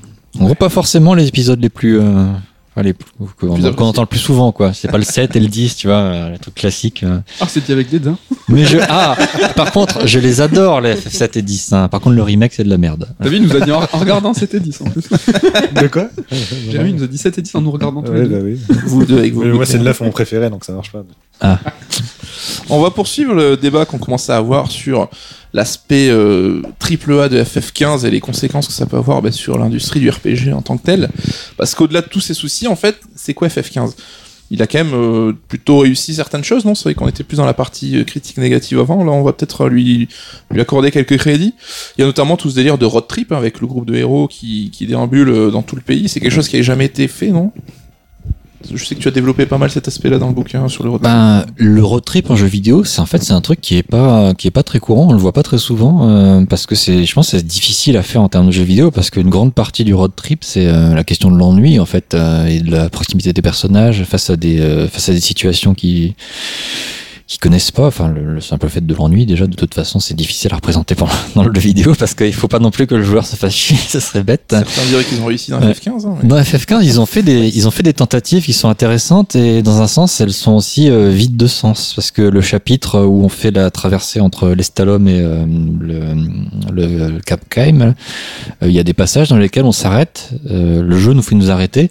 C'est le passage où on est avec la sœur de Gladiolus. Ouais, avec Iris, effectivement. Et euh, il y, a, y a des moments où euh, il se dit, il se propose s'arrêter pour aller visiter la- le bois là, euh, ou trouver une, un tombeau royal. Ça c'est pas mal. Ça, fait effectivement, euh, bah tiens, on s'y on s'arrêtait pour aller faire un petit tour. hein. Mais il y a aussi plus loin le fait, le passage où il s'arrête sur le bord de la route là, et euh, une fois que tu es sorti de la voiture, tu te rends compte qu'il y a rien à faire en fait. Il y a, il y a- prendre il une y a- photo peut-être. Ouais, Il y a deux trois personnages euh, qui sont là et puis c'est tout. Et c'est une drôle de logique en fait. C'est euh, on, on voit qu'ils ont essayé de faire cette euh, cette idée du voyage où ils voyagent, ils discutent, ils s'arrêtent. Il y a un côté contemplation du décor qui me- qui est qui est plaisante. Moi je suis réceptif à ce genre de choses. Mais euh, c'est pendant un seul chapitre et c'est pas très. euh, c'est c'est- le passage qui fait le plus peut-être road trip à mon avis justement là-dessus. Moi ça a fonctionné, Euh, mais je suis d'accord avec toi sur le fait que ça fait presque même artificiel d'avoir intégré Mm. ce passage. Bah tiens, on veut vraiment montrer qu'on a voulu tenter le, le côté road trip au maximum. Et euh, ouais, ça, ça jure un peu aussi avec le reste, le reste du jeu. Mais bon, c'est peut-être aussi pour ça qu'il y a beaucoup de joueurs qui ont été marqués, je pense, par, par ce passage. Bah, la Oui. particularité, c'est que dans le reste du jeu, en fait, tu es invité à le faire toi-même, ton road trip. Là, c'est un road trip Oui, là, qui est créé par l'histoire. Sinon, le, le reste du jeu, c'est un road trip que tu fais en faisant les quêtes secondaires, où tu choisis où tu vas t'arrêter avec la voiture et continuer à pied. Voilà. Et ça, cette partie-là, d'ailleurs, moi, je trouve que c'est assez chouette parce que, en plus, euh, comme l'univers est quand même visuellement assez attrayant, euh, c'est juste dommage qu'il n'y ait pas de musique, mais bon, voilà. c'est un tas de sujets. On parlait aussi de la recherche de réalisme du jeu qui peut entraîner euh, certains défauts, mais est-ce que c'est pas une approche qui est novatrice aussi dans les RPG euh, qui On est plus habitué à la fantasy, d'avoir quelque chose peut-être plus contemporain avec cette voiture, qu'on doit faire le plein. C'est quelque chose qui vous a parlé ou pas du tout? Moi, je pense que c'est quelque chose qui a contribué à l'empathie, euh, à la projection, ce qui nous a permis à nous de nous imaginer en train de faire ce road trip. Ce qui a fait que, personnellement, moi, ça a marché. Je me suis vachement attaché aux quatre, aux quatre potes. Et ça, c'est quelque chose qui, au-delà de l'écriture d'un jeu, d'un personnage ou du- d'un récit, c'est d'arriver à, à créer un lien, un pont entre un joueur et un groupe d'amis. Moi, je trouve ça exceptionnel. Et justement, ce rapport au réalisme peut-être contribué à ça. Je Il faut pense, dire que je sais pas, je faut me dire, on démarre le jeu avec une voiture en panne qu'on doit pousser. Moi, j'ai une voiture de sport. euh, pareil, ça m'arrive d'être en panne d'essence, donc je me suis tout de suite Une voiture volante. La projection, elle est là. Non, mais est-ce que le réalisme est euh, une euh, condition nécessaire à l'empathie? Je, je suis pas certain. Non, non. Ça, Non, mais- a pu contribuer. En tout cas, dans le domaine du RPG, c'est quelque chose qui a été peu fait. Oui, en termes, même en termes d'esthétique, c'est vrai que d'avoir cette approche dans un univers de fantasy avec un côté euh, 100% réaliste, même si on retrouve bien sûr des, des éléments un peu, un peu étranges qui jurent, en tout cas, ne serait-ce que dans le design des héros, leur, leur, Mm. leur tenue, qui, euh, leur tenue en soi euh, reprend des éléments qui pourraient exister dans la vraie vie, mais ça paraît quand même. Ils jurent un peu avec le reste des, même des personnages qu'on rencontre dans les villes, hein, par exemple, qui eux, pourraient être ceux qu'on croise nous, nous, dans la rue tous les jours. Bah, ils ont le côté, c'est les jeunes branchés de la capitale. euh, voilà. et Ça quand va, tu, ils vont un quand- peu loin à leur côté. Quoi. Ouais, mais c'est japonais aussi. Je sais pas si. tu oui, c'est ça. Mais c'est As-tu pour déjà moi, c'est le- une contradiction du coup du jeu C'est le côté effectivement les japonais, mais qui semble pas complètement assumé à cause du rendu de, bah, de- Ouais. des personnages, enfin des PNJ qu'on croise dans les villes. euh, Je pense que c'est un point de vue que pas mal de monde doit partager, c'est le fait que le design des personnages, effectivement, jure avec, euh, avec le côté réaliste, c'est une évidence. Mais dans un sens, je sais pas si tu as déjà fait un tour euh, au Japon, on n'est pas peut-être pas nombreux voilà, à avoir l'occasion de faire ça, mais effectivement, à Tokyo, en plein cœur de Tokyo, tu vois des gens habillés, tu vois des gens habillés n'importe comment. Enfin, tu considères que c'est n'importe comment, mais bon. Donc de ce point de vue-là, effectivement, c'est compréhensible. Les créateurs étant japonais. Moi, je trouve que c'est dommage que le- la recherche de réalisme, elle a été faite entre guillemets uniquement euh, sur euh, des éléments, la voiture, les fringues, etc., et pas, et pas justement sur ce qui est le road trip. Ils auraient le prince a, un- a une mission, un devoir de- d'aller se marier. Il doit normalement taper un tout droit, et ils auraient dû avoir euh, cette recherche de réalisme dans non, tu t'arrêtes pas pour cueillir ou pour euh, chercher des, des rainettes, quoi. Et ça, ça n'a pas été fait parce En que fait, ils avaient dû la faire l'inverse. Aurait dû ne pas mettre le principe d'aller devoir se marier dès le début. Oui, y a quand même un côté quête initiatique, quoi. Le héros qui se forge un petit peu, qui pour Ouais, la première fois livre lui-même. hein. de, de se forger Bah, c'est ça, c'est qu'en fait le, le scénario de base n'aurait pas dû démarrer aussi rapidement sur euh, l'attaque de la ville, sur euh, bon, enfin même si on la voit pas, mais euh, ça aurait dû peut-être effectivement dès le départ pendant je sais pas 5-10 heures. Mais bon après c'est difficile de créer des enjeux dramatiques aussi. Je pense que c'est un peu le, toute, le- toute la difficulté qu'ils ont eu en tout cas d'un point de vue écriture euh, de se dire euh, si on veut faire vraiment un road trip est-ce que c'est possible sans mettre d'enjeux dramatiques mais si on met pas d'enjeux dramatiques est-ce que tout le monde va s'ennuyer etc. Enfin bon. Après, on connaît des FF où les 5-10 premières heures, c'est quand même plutôt euh, euh, tranquillou, quoi, l'ambiance, tout ça. Euh, tu as des exemples? non, Le- Ah FF9. non, bah Non, non, le- neuf, non, il se passe plein de choses. dans plutôt le 8, cinq non? premières heures. Cinq premières heures Ouais, d'FF9, le il faut savoir que c'est quasiment tout le premier CD, hein, donc jusqu'à la fin à Blumesia. euh, Enfin, tout va très vite quand on les refait euh, ces jeux-là, Mm. il se passe énormément de choses. Le 8, C'est plutôt le 8 qui commence là, doucement, Là, hein. on est bien dans, un- dans une approche où c'est vrai que les premières heures, bah, on est à la fac, on doit. euh, Oh, des rapidement la première bataille, tu vas chercher les frites. Oui, Ouais, mais mais là, tout c'est- ça, euh, même ça, ça fait Colle dans partie. l'idée, ça fait partie de tes épreuves de la fac. euh, C'est une sorte de didacticiel, quoi. En oui, gros. euh. même la mission sur Dolette et tout, à la base, ils sont envoyés là alors qu'ils sont toujours euh, étudiants. quoi. Mhm. A notamment un système de combat aussi, idée de magie en fait, où c'est des sortes de grenades qu'on jette, on perd Mm. un petit peu un côté mystique euh, dont on a Mm. l'habitude dans FF. Quoi. Oui, bah, ils ont tout réinterprété de manière terre à terre, même les invocations, ils se sont dit qu'est-ce que, à quoi ressembleraient les invocations si elles existaient réellement, quoi? C'est ça qui les a motivés dans leur design. euh, C'est pour ça que pour les Vietnam, par exemple, euh, ils ont, ils ont utilisé euh, Ouais, des- aussi, des poissons. il y a ce côté justement où tu es à proximité d'une rivière, tu auras l'invocation aquatique, etc. qui Ouais. joue. Euh, Il y a quand même un point, je pense, où on peut être d'accord, c'est sur l'aspect du jeu. Enfin, graphiquement, techniquement, ça reste quelque chose qui est plutôt solide, non? Bah oui, clairement. Moi, il y a un truc en particulier sur lequel je trouve qu'FF15 est vraiment novateur et euh, en tout cas audacieux, c'est la représentation de la nuit dans un monde ouvert. C'est très rare de voir des jeux qui assument de faire vraiment de l'obscurité Ouais, totale, quoi. vrai. Parce que généralement, c'est un pauvre filtre bleu et voilà, c'est plus sombre et en gros, c'est pas tellement de nuit, quoi. Nous, par euh, principe, on adhère au fait que c'est la nuit parce que voilà, on a la suspension d'incrédulité, la fameuse là qui qui sauve beaucoup de monde. Mais dans FF15, c'est vraiment la nuit est bien faite, quoi. Elle est sombre et dangereuse. Et ça, c'est une représentation qu'on voit pas très souvent et j'ai trouvé que c'était vraiment, vraiment réussi. Dans le même ordre d'idée, c'est intéressant ce qu'ils ont fait aussi avec les donjons. Ouais. Le fait de- d'explorer des grottes, d'avoir un côté presque jeu, jeu d'horreur et tout Mm, par, mm. par moment. Bon, c'est ça m'a pas toujours, euh, j'ai pas toujours trouvé ça très efficace, mais l'idée, franchement, Mm. est, Oui. est plutôt intéressante. Ça change de, des habitudes de DFF, mais aussi Ouais. du JRPG en général. Bah, D'une certaine manière, Tabata a dit qu'il voulait réinventer le sentiment des vieux donjons de Final Fantasy Mhm. avec ces Oui, donjons-là. Et- très oppressant. ouais, très oppressant, Ouais. tout à fait. Tu savais pas à quel moment t'allais tomber sur les combats. Ils ont reproduit ça avec les jump scares. Ouais, et- c'est un des points forts du jeu, moi je trouve, les donjons vraiment. Mais Est-ce que le jeu, tout bêtement, est pas victime euh, bah, de ses ambitions, mais aussi d'une obligation qu'il avait de faire évoluer le genre RPG Parce que jusqu'à maintenant, c'est vrai qu'on restait dans des structures qui étaient plus ou moins old school. Hein. Mhm. Donc là, c'était l'idée de faire passer le RPG en monde ouvert, qui est aujourd'hui la norme du gros jeu AAA. Est-ce que c'est pas un petit peu la, la, la cause de tous les soucis de FF15 Le monde ouvert D'en faire un jeu moderne, de en fait. D'essayer de le transformer en jeu plus moderne. Dis pas de mal du monde ouvert. hein. Non, en plus, j'adore, il y a plein de gens en monde ouvert. C'est pas la Ça question, dépend comment c'est fait. Comme tu dis, ouais. euh, Enfin, Jérémy, peut-être que tu avais.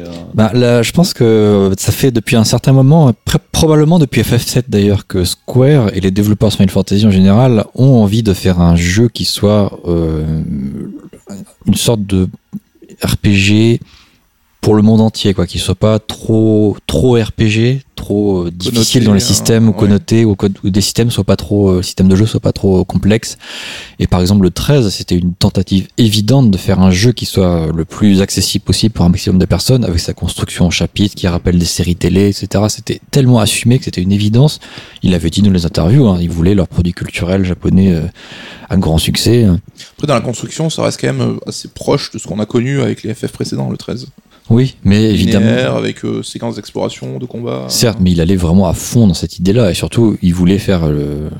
Je pense qu'il y a un mot anglais parfait pour dire ça, c'est streamline. J'ai jamais vraiment réussi à le traduire. Oui, euh, En français, on voit l'idée. C'est en gros, si tu prends toute l'expérience de jeu et tu la fluidifies un maximum pour la simplifier. C'est presque, évidemment, tu vas pas être d'accord Damien, mais c'est presque la démarche d'Ueda, en fait, euh, par rapport au fait d'enlever les éléments qui sont peut-être superflus pour se recentrer sur le principal. Et le 13, c'était une je évidence. C'était histoire, combat, c'est et tu avances. hein. bien. Ouais. Pardon. Désolé pour le petit troll. Non mais c'est vrai qu'on sait que les Japonais ont eu du mal un petit peu à passer le cap de la HD, donc avec les consoles PS3, Xbox 360. Ils commencent juste un petit peu à se relever euh, au niveau technique, etc. Et on voit, bah, un démon d'ouvert Jap, on n'en connaît pas 50, hein, donc euh, c'est un petit peu normal que le jeu essuie les plâtres. Ouais, après, ce qui est dommage, bon, peut-être que je sors un poil du sujet. Bah, on peut ouvrir là. Là où je pense qu'ils se trompent, c'est qu'ils essayent justement de faire du mainstream, et là où tout le monde attend Square Enix et tout le monde attend FF, c'est euh, du Jap, euh, pur c'est Jap, du ouais. Jap. Et euh, Damien, je te regarde tout de suite. Tu vois, par exemple, sur un succès, si on, fait, on prend un parallèle avec l'animation, Makoto Shinkai, ça fonctionne parce qu'il il fait ça sans concession, il fait du Jap, 100% Jap, et tout le monde attend ça, et tout le monde fait, c'est génial.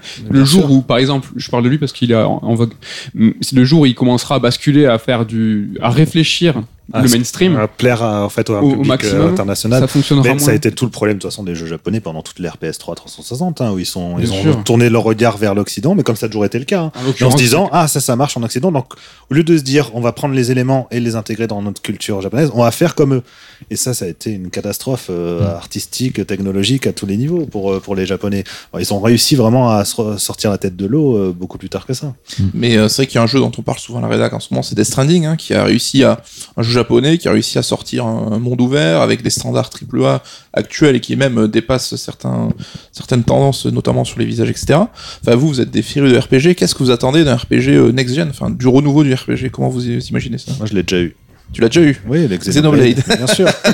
On voit que Xenoblade 1, euh, ça a été à l'époque, euh, je me suis dit, ah bah tiens, voilà, je retrouve les émotions, les sensations que j'avais vécues avec les anciens, euh, les anciens grands RPG qui m'avaient euh, qui m'avaient énormément renversé, touché et tout, mais avec une approche moderne, avec énormément de d'idées dans l'idée de- d'accentuer le confort du joueur, d'apporter euh, tout en ayant une richesse incroyable dans, dans le level design, le, le game design et tout. Et, euh, et donc moi voilà, j'avais ce que je voulais, c'est-à-dire l'évo- l'évolution du JRPG, l'évolution logique. On- Mais qui était peut-être on- pas à la pointe au niveau technique, mais bon, même si bah, c'était à la pointe par rapport à ce qui petit pouvait être fait sur Wii. Donc du coup, c'était aussi de, la difficulté, c'est que le JRPG effectivement ne pouvait plus, euh, avec les consoles actuelles, avec les méthodes de production, de développement actuelles, avoir retrouvé en tout cas les, ambitions artistiques et technologiques qu'il y avait euh, sur les anciennes générations de consoles. Donc le seul moyen de retrouver, euh, de refaire en fait un JRPG aussi dense, riche et, ambitieux, en tout cas artistiquement parlant, que les anciens JRPG, bah, c'était de le faire sur une console moins puissante qui soit facilement domptable par les développeurs. Donc ça a été fait sur Wii. C'est aussi pour ça que Xenoblade X sur Wii U en termes de monde ouvert, c'est incroyable ce qui a été fait. Donc c'est le seul moyen euh, qu'ils ont trouvé en fait pour réussir à aller au bout de leurs ambitions. C'est-à-dire qu'à aucun moment tu joues à ces jeux et tu te dis ah, c'est dommage qu'ils aient pas pu faire euh, ça ou. Si, non, c'est au contraire dans leurs idées, euh, leur démarche, ils sont allés au bout du truc. Ouais, mais toi et nous, même qui avons été ébouriffés par FF7, la qualité des décors, les cinématiques, où c'était vraiment le next big thing, tu vois. Est-ce qu'on peut se contenter d'un jeu ambitieux, mais un peu juste techniquement Enfin, est-ce qu'on peut imaginer aujourd'hui un gros RPG euh, ambitieux? Bah, ça semble clair que c'est difficile à mettre en place. On peut parler de l'exemple FF7 Remake, hein, où euh, la seule solution qu'ils ont trouvée, c'est de le découper en épisodes. de, de faire un jeu qui re- correspond qu'à aller un cinquième du jeu d'origine. Ouais, effectivement. Oui, mais c'est un aveu d'échec, mais FF15 l'est aussi. Euh, Tu regardes euh, en première run, je crois que j'étais à moins de 25 heures. Ouais, il est très et court. hein, FF15. ce qu'ils ont voulu raconter en moins de 25 heures, c'est de toute façon im- impossible. Et on voit le constat, c'est qu'ils ont dit bah, FF7, on n'a pas l'autre choix que de, que de le couper pour avoir cette, enfin, pour euh, atteindre cette valeur de production. En disant bah, vous attendez ça de ce remake, ou vous attendez ça d'un FF15 euh, si beau et si magnifique. Bah, Il y en a un qu'on fait tenir, euh, bah, je sais quoi, c'est un quart du jeu euh, sur 25 heures. Bah, FF15, il a tout fallu faire rentrer euh, là-dedans. Bah, c'est pour ça que c'est un petit peu. Mais comme le branlant, disait. Nico, euh, quand on voit Death Stranding, effectivement, on se dit, bah non, ils sont quand même pas capables de faire un triple A euh, à monde ouvert très long, ultra riche, avec une vraie ambition artistique.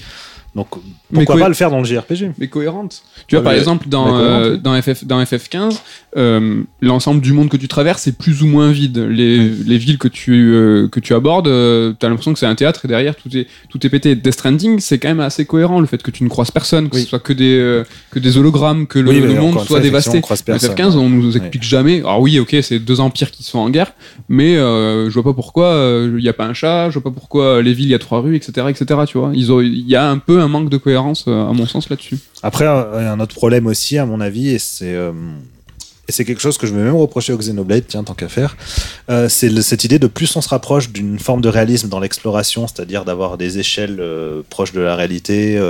Euh, proches entre guillemets, on reste dans du jeu vidéo, mais de- et plus en fait quelque part on se coupe la part d'imaginaire liée à euh, ce qui est au-delà de ce qu'on ne voit pas. Typiquement FF9, on arrive à l'emblème, enfin d'abord il y a la cinématique d'introduction déjà qui fait rêver, puis après en, en soi le, le lieu ça consiste en quatre zones, euh, enfin il y a quatre écrans, il n'y a pas grand-chose, sauf que dans chaque écran tu as une multitude de détails en arrière-plan qui te laissent imaginer en fait ce que pouvait être cette ville en fait dans l'absolu et tu y Oui. crois. C'est-à-dire que comment tu te dis ah non c'est dommage c'est une ville où il y a trois personnages non. Toi tu croises trois, trois PNJ mais derrière tu sais qu'il y a une vie fourmillante une vie un truc comme ça. Et ça c'est quelque chose qui arrive plus à être fait. Alors heureusement voilà pour, pour les Xenoblade ils ont réussi à avoir des villes quand même super denses comme FF12 en fait où tu as plein de, de personnages que tu peux croiser. Euh, il y a voilà il y a ce côté très vivant en fait dans Même dans le 12, hein, ils avaient trouvé moyen de- d'élargir l'univers par l'écrit, avec Oui. plein de descriptions Tout partout, qui voilà. donnaient vraiment à imaginer, tiens, il, il mentionne tel pays qu'on visitera pas, mais si, tiens, il y a... ça, on, on se- dit ah bah tiens ça surprend à rêver on En plus, c'est pas juste du name dropping, c'est pas juste tiens, il y a telle ville en plus, c'est juste tiens, tel machin, il vient de telle ville, et ici il se passe ci, se passe ça, et puis on a, on a vraiment le sentiment authentique d'un monde qui a connaissance de ce qu'il y a à l'extérieur, mais on n'y va pas, c'est juste, euh, voilà. Et le problème, c'est que plus on se retrouve à avoir cette recherche de réalisme, et plus on est bloqué par le fait que, bah tiens, on peut pas avoir. euh, et, et, et à, et à l'inverse, tu vois, on pourrait se dire, bah tiens, FF15, justement, est-ce que c'est pas ça Parce qu'on va pas voir visiter la ville qu'on a, dont on entend parler depuis le début. Sauf que FF15, il y a un côté très frustrant, en fait. C'est-à-dire que le- on te propose de visiter ce que tu veux, sauf qu'en fait, non, tu as des barrières, et donc le monde. Enfin, te paraît euh, à la fois euh, vaste et très petit. Oui, tu parlais de promesses qui sont pas tenues, c'est un Mm. peu tout le truc, quoi. Donc, mais vrai, Jérémy, on t'a pas trop entendu, toi, sur ta vision, ce que tu espérais d'un RPG euh, next-gen, enfin, l'appellation est un peu le school. Alors en fait, je suis obligé de faire une mini confession, c'est que le RPG c'est plus vraiment un jeu, auquel, un genre auquel je joue. euh, je veux dire, à partir de la, génération PS3 où ça a été la dèche quoi, en gros pour les RPG japonais, euh, j'ai j'ai perdu, perdu en fait le fil et j'ai plutôt commencé à me tourner vers les jeux occidentaux qui m'ont donné plus de satisfaction hein, globalement. Que- mais je pense que c'est symptomatique de pas mal de joueurs et c'est intéressant du coup comment un, un fan de RPG, enfin t'avais quand même bossé sur FF4, enfin t'étais quand même un mec impliqué, bah justement le- la non-évolution du genre peut-être t'as un peu... euh, Ouais. Mais je, C'était plus la régression, même, du genre, Je- sur je- PS3. C'est assez difficile, difficile à dire parce qu'effectivement, ce que vous, tout ce que vous avez dit est très pertinent. Je suis vraiment d'accord avec ce que vous disiez sur le- l'immensité de ces jeux là. Où est-ce qu'on peut arriver à faire un triple A qui soit digne de ce qui existait à l'époque sur les premières PlayStation C'est c'est super dur maintenant. Techniquement, c'est difficile. Même s'ils en sont capables, c'est difficile au moins en termes de, euh, de création de contenu. Quoi. Mm. Comment on remplit cet univers? Là, je commence vraiment à me demander est-ce que Square est capable de, de continuer Parce que bon, Square est quand même l'étendard du RPG, mais est-ce qu'ils sont capables de continuer à faire des jeux qui fonctionnent bien comme ça? Ça, le remake, moi, je, je suis absolument contre le projet de remake, mais fondamentalement, je suis quand même curieux de savoir comment ils vont réussir à remplir ce jeu parce que c'est leur premier triple A euh, de ce genre-là depuis un moment. Kingdom Hearts 3 c'est un peu particulier parce que c'est un jeu qui a son, son style de gameplay, son game design particulier. Mais ce qui m'intéresse particulièrement avec Square, c'est l'idée qu'ils sont devenus ultra performants dans les jeux qu'on dirait double A d'une certaine manière, les jeux de moyenne gamme parce que Les Octopus Traveler, ce genre de truc. Ouais, je pense plutôt en fait à Nier Automata. À mon avis, c'est vraiment le meilleur exemple qui soit du ce que Square est capable de faire. Et en plus, c'est- ironique parce que c'est un jeu Platinum Games, mais en même temps, il y a quand même une patte qui fait que bon, on se dit voilà, c'est un jeu. Il y a, il y a- Et il y a- sans parler y a de un de Square, je hein. pense que Nier Automata n'avait pas trop la même pression sur les épaules, quoi, tout bêtement. non, mais oui, effectivement. Puis surtout, il n'était pas tellement attendu et au fur et à mesure, les gens se sont dit quand même, il y a un truc là qui est prévu et ça a explosé ap- après la sortie. C'est marrant parce qu'il est sorti quelques mois après FF15 et le- l'enthousiasme et euh, le- le- la, comment dire la L'adhésion qu'il a remportée, l'adhésion qu'il a remporté, ouais, c'était sans commune mesure. Et, mm, une certaine manière, c'est-à-dire ça fait chaud au cœur parce qu'on se dit c'est un jeu qui sort un peu de nulle part, il a pas beaucoup d'ambition et tout d'un coup Square se rend compte qu'ils peuvent en vendre 2 ou 3 millions. Enfin, c'est hallucinant quoi. C'était en 2010. Il est sorti début Bah, 2017. D'ailleurs, nous, on a ouais. sorti d'abord un bouquin euh, Taro Yoko avant le bouquin FF15. Quoi. Moi, je trouve ça super triste, en fait, vis-à-vis du, du RPG japonais. parce que du coup, c'est ça, c'est que c'est les nouveaux. C'est plus du tout les talons du JRPG, c'est maintenant euh, un exemple pour le double A, un peu ambitieux, un peu. Mais sur le, le- le JRPG, c'est la non-singularité pour moi. C'est qu'ils ont un- une direction, donc avec FF15 et un potentiel FF16, je trouve qui est, euh, limpide depuis FF12, euh, ce pseudo MMO non, euh, non euh, en ligne. Euh, ils essayent de le pousser avec FF13. Il y a eu un petit peu un décalage où ils ont essayé avec euh, Tsushida de faire un truc un peu plus. Mais en fait, ça marche pas. FF15, ils sont revenus sur un, monde euh, avec un action RPG. Bon, moi, ça me plaît pas du tout, mais c'est là où va la direction du jeu vidéo. Euh, sur du monde ouvert, c'est là où va la direction du, du RPG occidental. Il y a vraiment cette non-singularité, cette osmose en fait entre ce que doit devenir le AAA, ce que doit devenir le jeu d'aventure RPG. Et vraiment, je suis super attristé. Là, le FF16, je pourrais peut-être te dire qu'est-ce qui leur manque, euh, peut-être de la synchrone, genre un monde pas en- enfin offline à la Death Stranding, mais avec des interconnexions avec euh, d'autres joueurs. Toujours pareil, de l'action RPG, faux MMO. Ça sera ça FF16, mais moi ça me. ça me- Après, qui a décrété que les joueurs de JRPG n'avaient plus envie de faire du tour par tour, par exemple? Ça, jamais, j'ai jamais eux. compris. Et c'est une mauvaise compréhension, je pense, comme on disait tout à l'heure, dans une- la génération précédente, ils ont essayé de faire des jeux à l'occidental parce qu'ils pensaient que c'est ça que les joueurs voulaient, alors que les joueurs voulaient du japonais. euh, Oui, 100%. en- ils ont pas plus ils font un truc vraiment 100% japonais, plus ça appelait la preuve. De Persona le dire. 5, Vous venez de le dire. Non mais voilà, c'est Persona 5, c'est- Nier, voilà, ça, euh. ça marchait, Nier, bon voilà, et là il n'y a pas de concession dans le style. euh, Je pense que c'est difficile parce qu'ils doivent se mettre en tête que de toute façon pour plaire actuellement au public, euh, le grand public, parce qu'FF15 ils veulent pas juste viser les fans de RPG. Même Oui, ça me semblait que c'était clairement secondaire dans leur point de vue. Ils Oui, voulaient faire comprendre aux gens que c'était c'était le blockbuster de fin d'année. Voilà, vous jouez pas à Call of Duty, vous jouez pas à Red Dead, vous allez jouer à FF15, c'est pareil. Évidemment, au bout d'un moment, il faut euh, sortir les systèmes un peu trop contraignants. Moi, le tour par tour, je, personnellement, je peux plus. hein. Ça me, je pense que je perds trop de temps sur une partie de jeu qui m'intéresse pas beaucoup, en fait. Moi, je suis fan des univers, fan des histoires, fan des, Après, fan de du tour l'exploration. par tour avec des, euh, des combats aléatoires, tu vois. Ça peut être juste uniquement les combats de boss, euh, ça peut. Bah ça oui, peut mais du coup, c'est si, réfléchir. si c'est limité à ça, c'est un peu étrange. Après, c'est mais un exemple. Après, un moi, je suis pas tour, game designer, c'est à eux d'inventer ce système-là à notre place. Oui, oui, mais c'est sûr. sûr que là, actuellement, on voit qu'ils n'arrivent pas à trouver la formule suivante, quoi. La prochaine formule. Pourtant, tu disais, ce que tu disais, c'est vrai. Ils sont sur une bonne liste, une bonne piste, pardon. euh, le, la formule du action RPG à la FF15, moi, je trouvais que c'était novateur parce que c'était quand même pas fréquent de voir ça avec quatre personnages comme ça. euh, Mais logique, Une- en équipe, Kingdom Hearts euh, 3, par exemple. ouais. Tu vois, c'était prévisible qu'ils allaient dans cette direction. oui, mais Kingdom Hearts 3, Depuis c'est c'est. Versus 13. C'est- Enfin, Kingdom Hearts 3, c'est très particulier parce que c'est quand même des, des mondes cloisonnés. euh, Oui, oui, voilà, non, mais sur le système de combat, pardon. Ouais, le système de combat. ouais. Oui, ça, assez prévisible. Mais c'est vrai que Med, toi, t'es pas trop optimiste sur le FF16, hein, t'imaginais peut-être même un jeu mobile ou. enfin, Ah ouais, moi, je- ben, c'est le pire des cas. ou la FF16, c'est ce que j'ai dit, ce que j'ai listé, un faux MMO euh, offline asynchrone, ou carrément un, mode euh, de jeu mobile? Après, mon seul espoir, c'est qu'il dresse un bilan objectif en disant on a voulu faire un FF pour les fans et les nouveaux venus, c'est un échec. FF15 n'est absolument pas le FF le plus vendu de la, de la saga Final Fantasy, donc il pourrait peut-être tout simplement se dire ah bah finalement est-ce que les vieux de la vieille ou ne serait-ce que les fans de jeux de rôle si on arrive à les avoir et peut-être pas faire le nouveau Fortnite ça pourrait être une bonne solution donc moi ce que je pense c'est qu'ils vont avec le remake euh, prendre la direction de la nouveauté en disant euh, le triple A ambitieux, maintenant ça sera fragmenté parce que de toute façon en termes de production on n'a pas le choix. Et je croise les doigts, FF16 ils vont faire un truc sans concession. En mode euh, ok on va repartir peut-être je sais pas dans le médiéval pour retitiller les fans de FF9, on va repartir sur un mode de combat un petit peu plus extrême, un petit peu plus sans concession sur les systèmes. Et que ça sera le remake en fait le côté euh, le côté à venir. Sur le 16 à mon avis ils vont jouer beaucoup sur la sécurité en termes d'univers. Parce que bon alors Clairement, FF16, c'est difficile d'en parler parce qu'on a quand même de bonnes idées de, de l'équipe qui va s'en occuper. Je veux dire, actuellement, il y a quand même plus personne n'est assez dupe sur le fait que c'est Naoki Yoshida qui dirige le projet. Euh, le boss de FF14. FF14 voilà, donc c'est assez difficile. Et Naoki Yoshida, il s'est beaucoup fait remarquer au moment du lancement d'FF14 sur le côté sécurité. Regardez, il y a le Gold Saucer, regardez la tour de cristal, mon dieu, ça fait FF. il faut pas s'arrêter à ça parce que il faut pas s'arrêter à ça parce qu'après le FF14 de Yoshida, il est il est c'est vraiment un jeu remarquable hein, sur plein de points de vue et si c'est son équipe qui s'occupe du 16, personnellement, moi je pense que c'est un très bon point, très bon point de départ parce qu'ils ont c'est une équipe euh, quelque chose qu'on voit pas beaucoup chez Square, c'est qu'ils ont beaucoup de beaucoup de cohérence et de maîtrise de leur univers et en même temps ils sont capables de faire plein de, sentiments différents. Le, 14 avons une ligne euh, sérieuse à la base, mais à côté de ça il y a plein d'à côté qui sont des des mini-quêtes humoristiques qui sont super bien faites. Enfin, c'est, il y a un sentiment de maîtrise autour de l'univers dans le 14 qui fait que si c'est la même équipe qui fait le 16, on peut être sûr qu'on aura un jeu vraiment propre ah et euh, agréable et plaisant et original où on va avoir des moments où on se dit waouh c'est en fait ils ont ils ont vraiment fait ça super bien. Ils ont ils ont ils écrivent d'une manière qui est pas pas commune dans les FF particulièrement. il faudra combien d'années pour faire ça Parce que FF14, c'est aussi un jeu qui se construit sur un certain nombre d'années.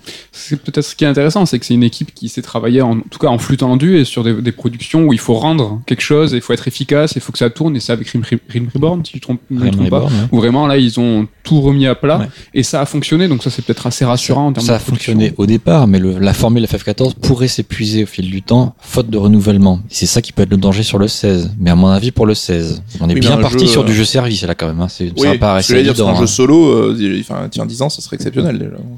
Je sais pas si 10 ans. Euh, je sais pas si je sais pas du tout en quelle optique ils sont. Après là, on tire des plans sur la comète. Parce que on, pas, sait pas, du tout. Euh, et je pense que sur le 16, si c'est cette équipe-là qui, qui, gère, c'est les premières offres d'emploi sur ce jeu projet particulier sont apparues en 2016 ou de même 2015, il me semble. Donc, quand même, Motomotoriyama, il est sur quoi en ce moment?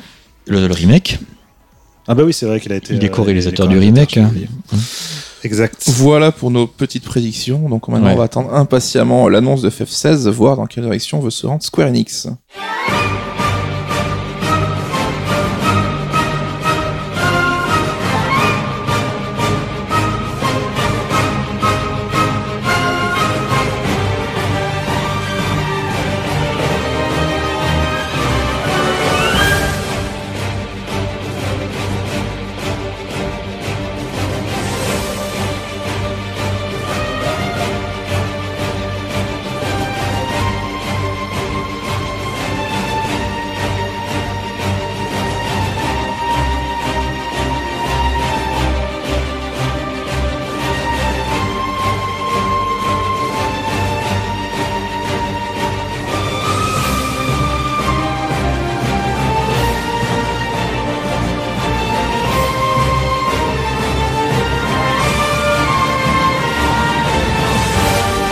On arrive à la dernière section de cette émission où l'auteur va vous recommander quelques sujets pour pouvoir pousser un petit peu plus l'analyse malgré les plus de 400 pages du livre dont tu es l'auteur. Près de 500. Près de 500 pages. Et donc tu voulais nous parler un petit peu de la musique de FF15 Bah oui, tout à fait. Alors à ce qui paraît, selon ce que m'a dit Damien, la partie musique, c'est la plus grosse qui a été écrite pour un pour un, pour un livre Pour un livre Third. Damien est jaloux. ah oui, tout à fait. Bah, c'est un peu le, on est tous les deux, enfin, on se, on se connaît par rapport à la musique. Hein. c'est comme ça qu'on, c'est comme ça qu'on on s'est connus. Donc euh, effectivement, je, je peux t'annoncer que j'ai gagné. Voilà.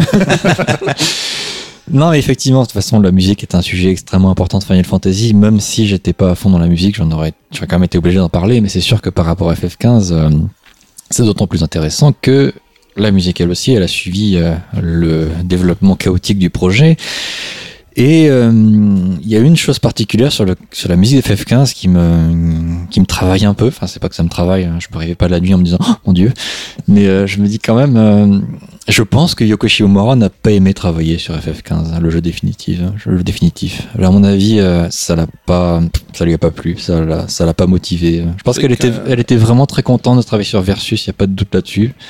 Mais euh, C'est dès qu'elle a composé des sons qui au final sont dans un jeu qui n'était pas celui imaginé à la base quoi. Ouais, après je sais pas si forcément c'est ça qui a plus l'a plus perturbé, mais à mon avis, et ça c'est un truc que je dis dans le livre, c'est qu'elle euh, elle devait avoir une bonne, idée de ce qu'elle allait faire dans la musique, et je pense que Nomura d'ailleurs l'a laissé assez libre au début sur Versus. Euh, cas, il me semble que Somnus, elle l'a composé vraiment euh, en s'inspirant de l'univers, mais elle a pas reçu de demande particulière de Nomura. J'avais eu l'occasion d'interviewer Nomura en 2013 pour FF World. je lui avais parlé de la question de la musique, et il m'avait dit que pour Versus, effectivement, enfin c'était FF15 à l'époque, il avait décidé de pas être aussi sur son dos que pour Kingdom Hearts, où là il est vraiment sur telle scène, c'est telle musique. Il lui a dit non, je te donne des thématiques globales et euh, compose à partir de ça. Je pense que ça, pour un artiste, c'est forcément assez exaltant. hein. Enfin, Peut-être on ne travaille pas tous de la même manière, mais je pense que pour un compositeur, ça doit être assez exaltant. Et clairement, à partir d'FF15 euh, de Tabata, euh, il y a eu une reprise en main de la direction musicale et Tabata est assez franc sur le sujet particulier. Dans la, les- le livret de l'OST, il dit j'ai été assez tyrannique avec elle.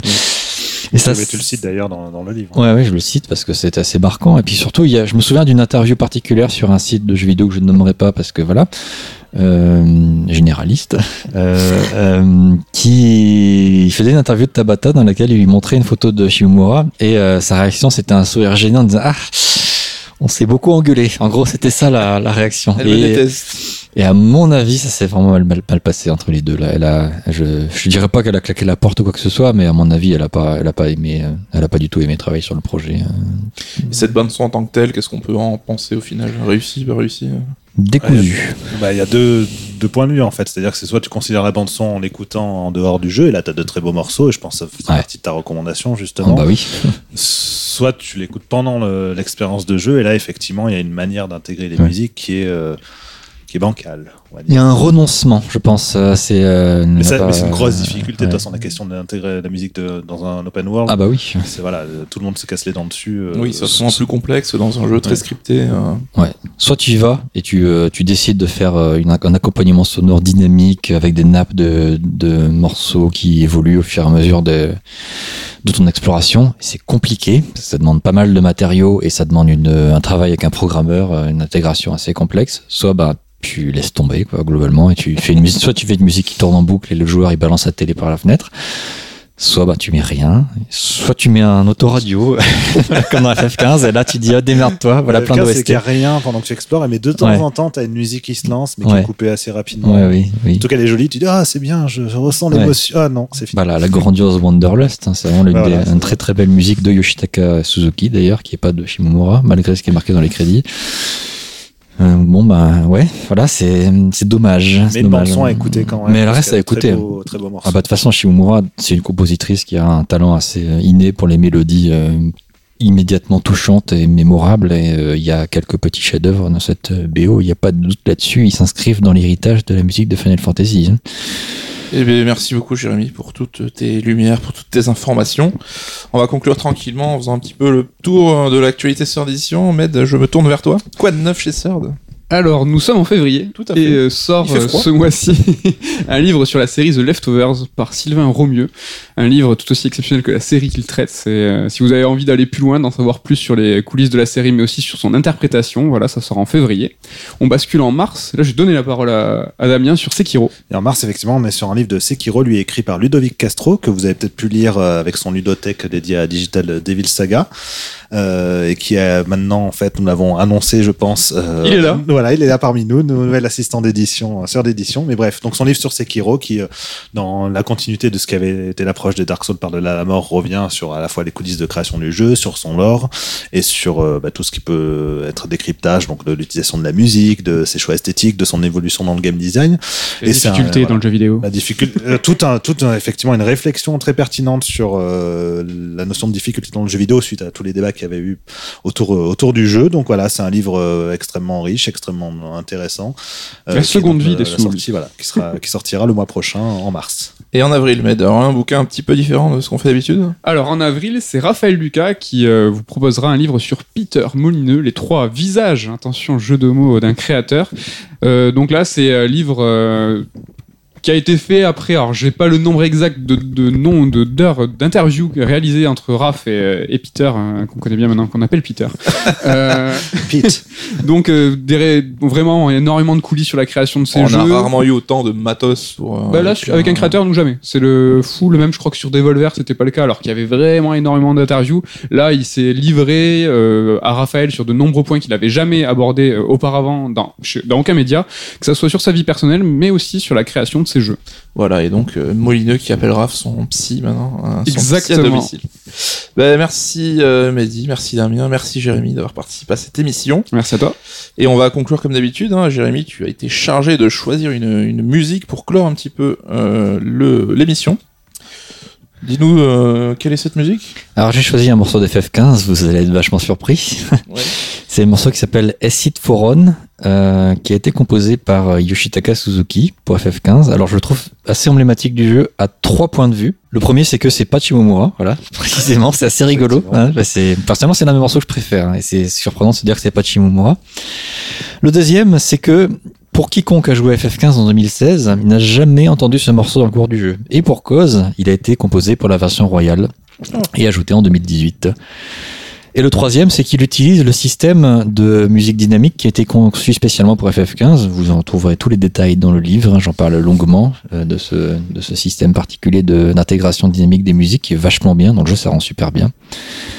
Ben, on va peut-être écouter ça du coup maintenant. Oui, mais juste En euh, sachant, en- avant de vous quitter, euh, que bah, Jérémy, on aura l'occasion de te recroiser quelque part dans les bibliothèques de Sœurs d'édition. Voilà, Eh oui. dis pas plus. Et je suis très impatient. on écoute ça. Merci.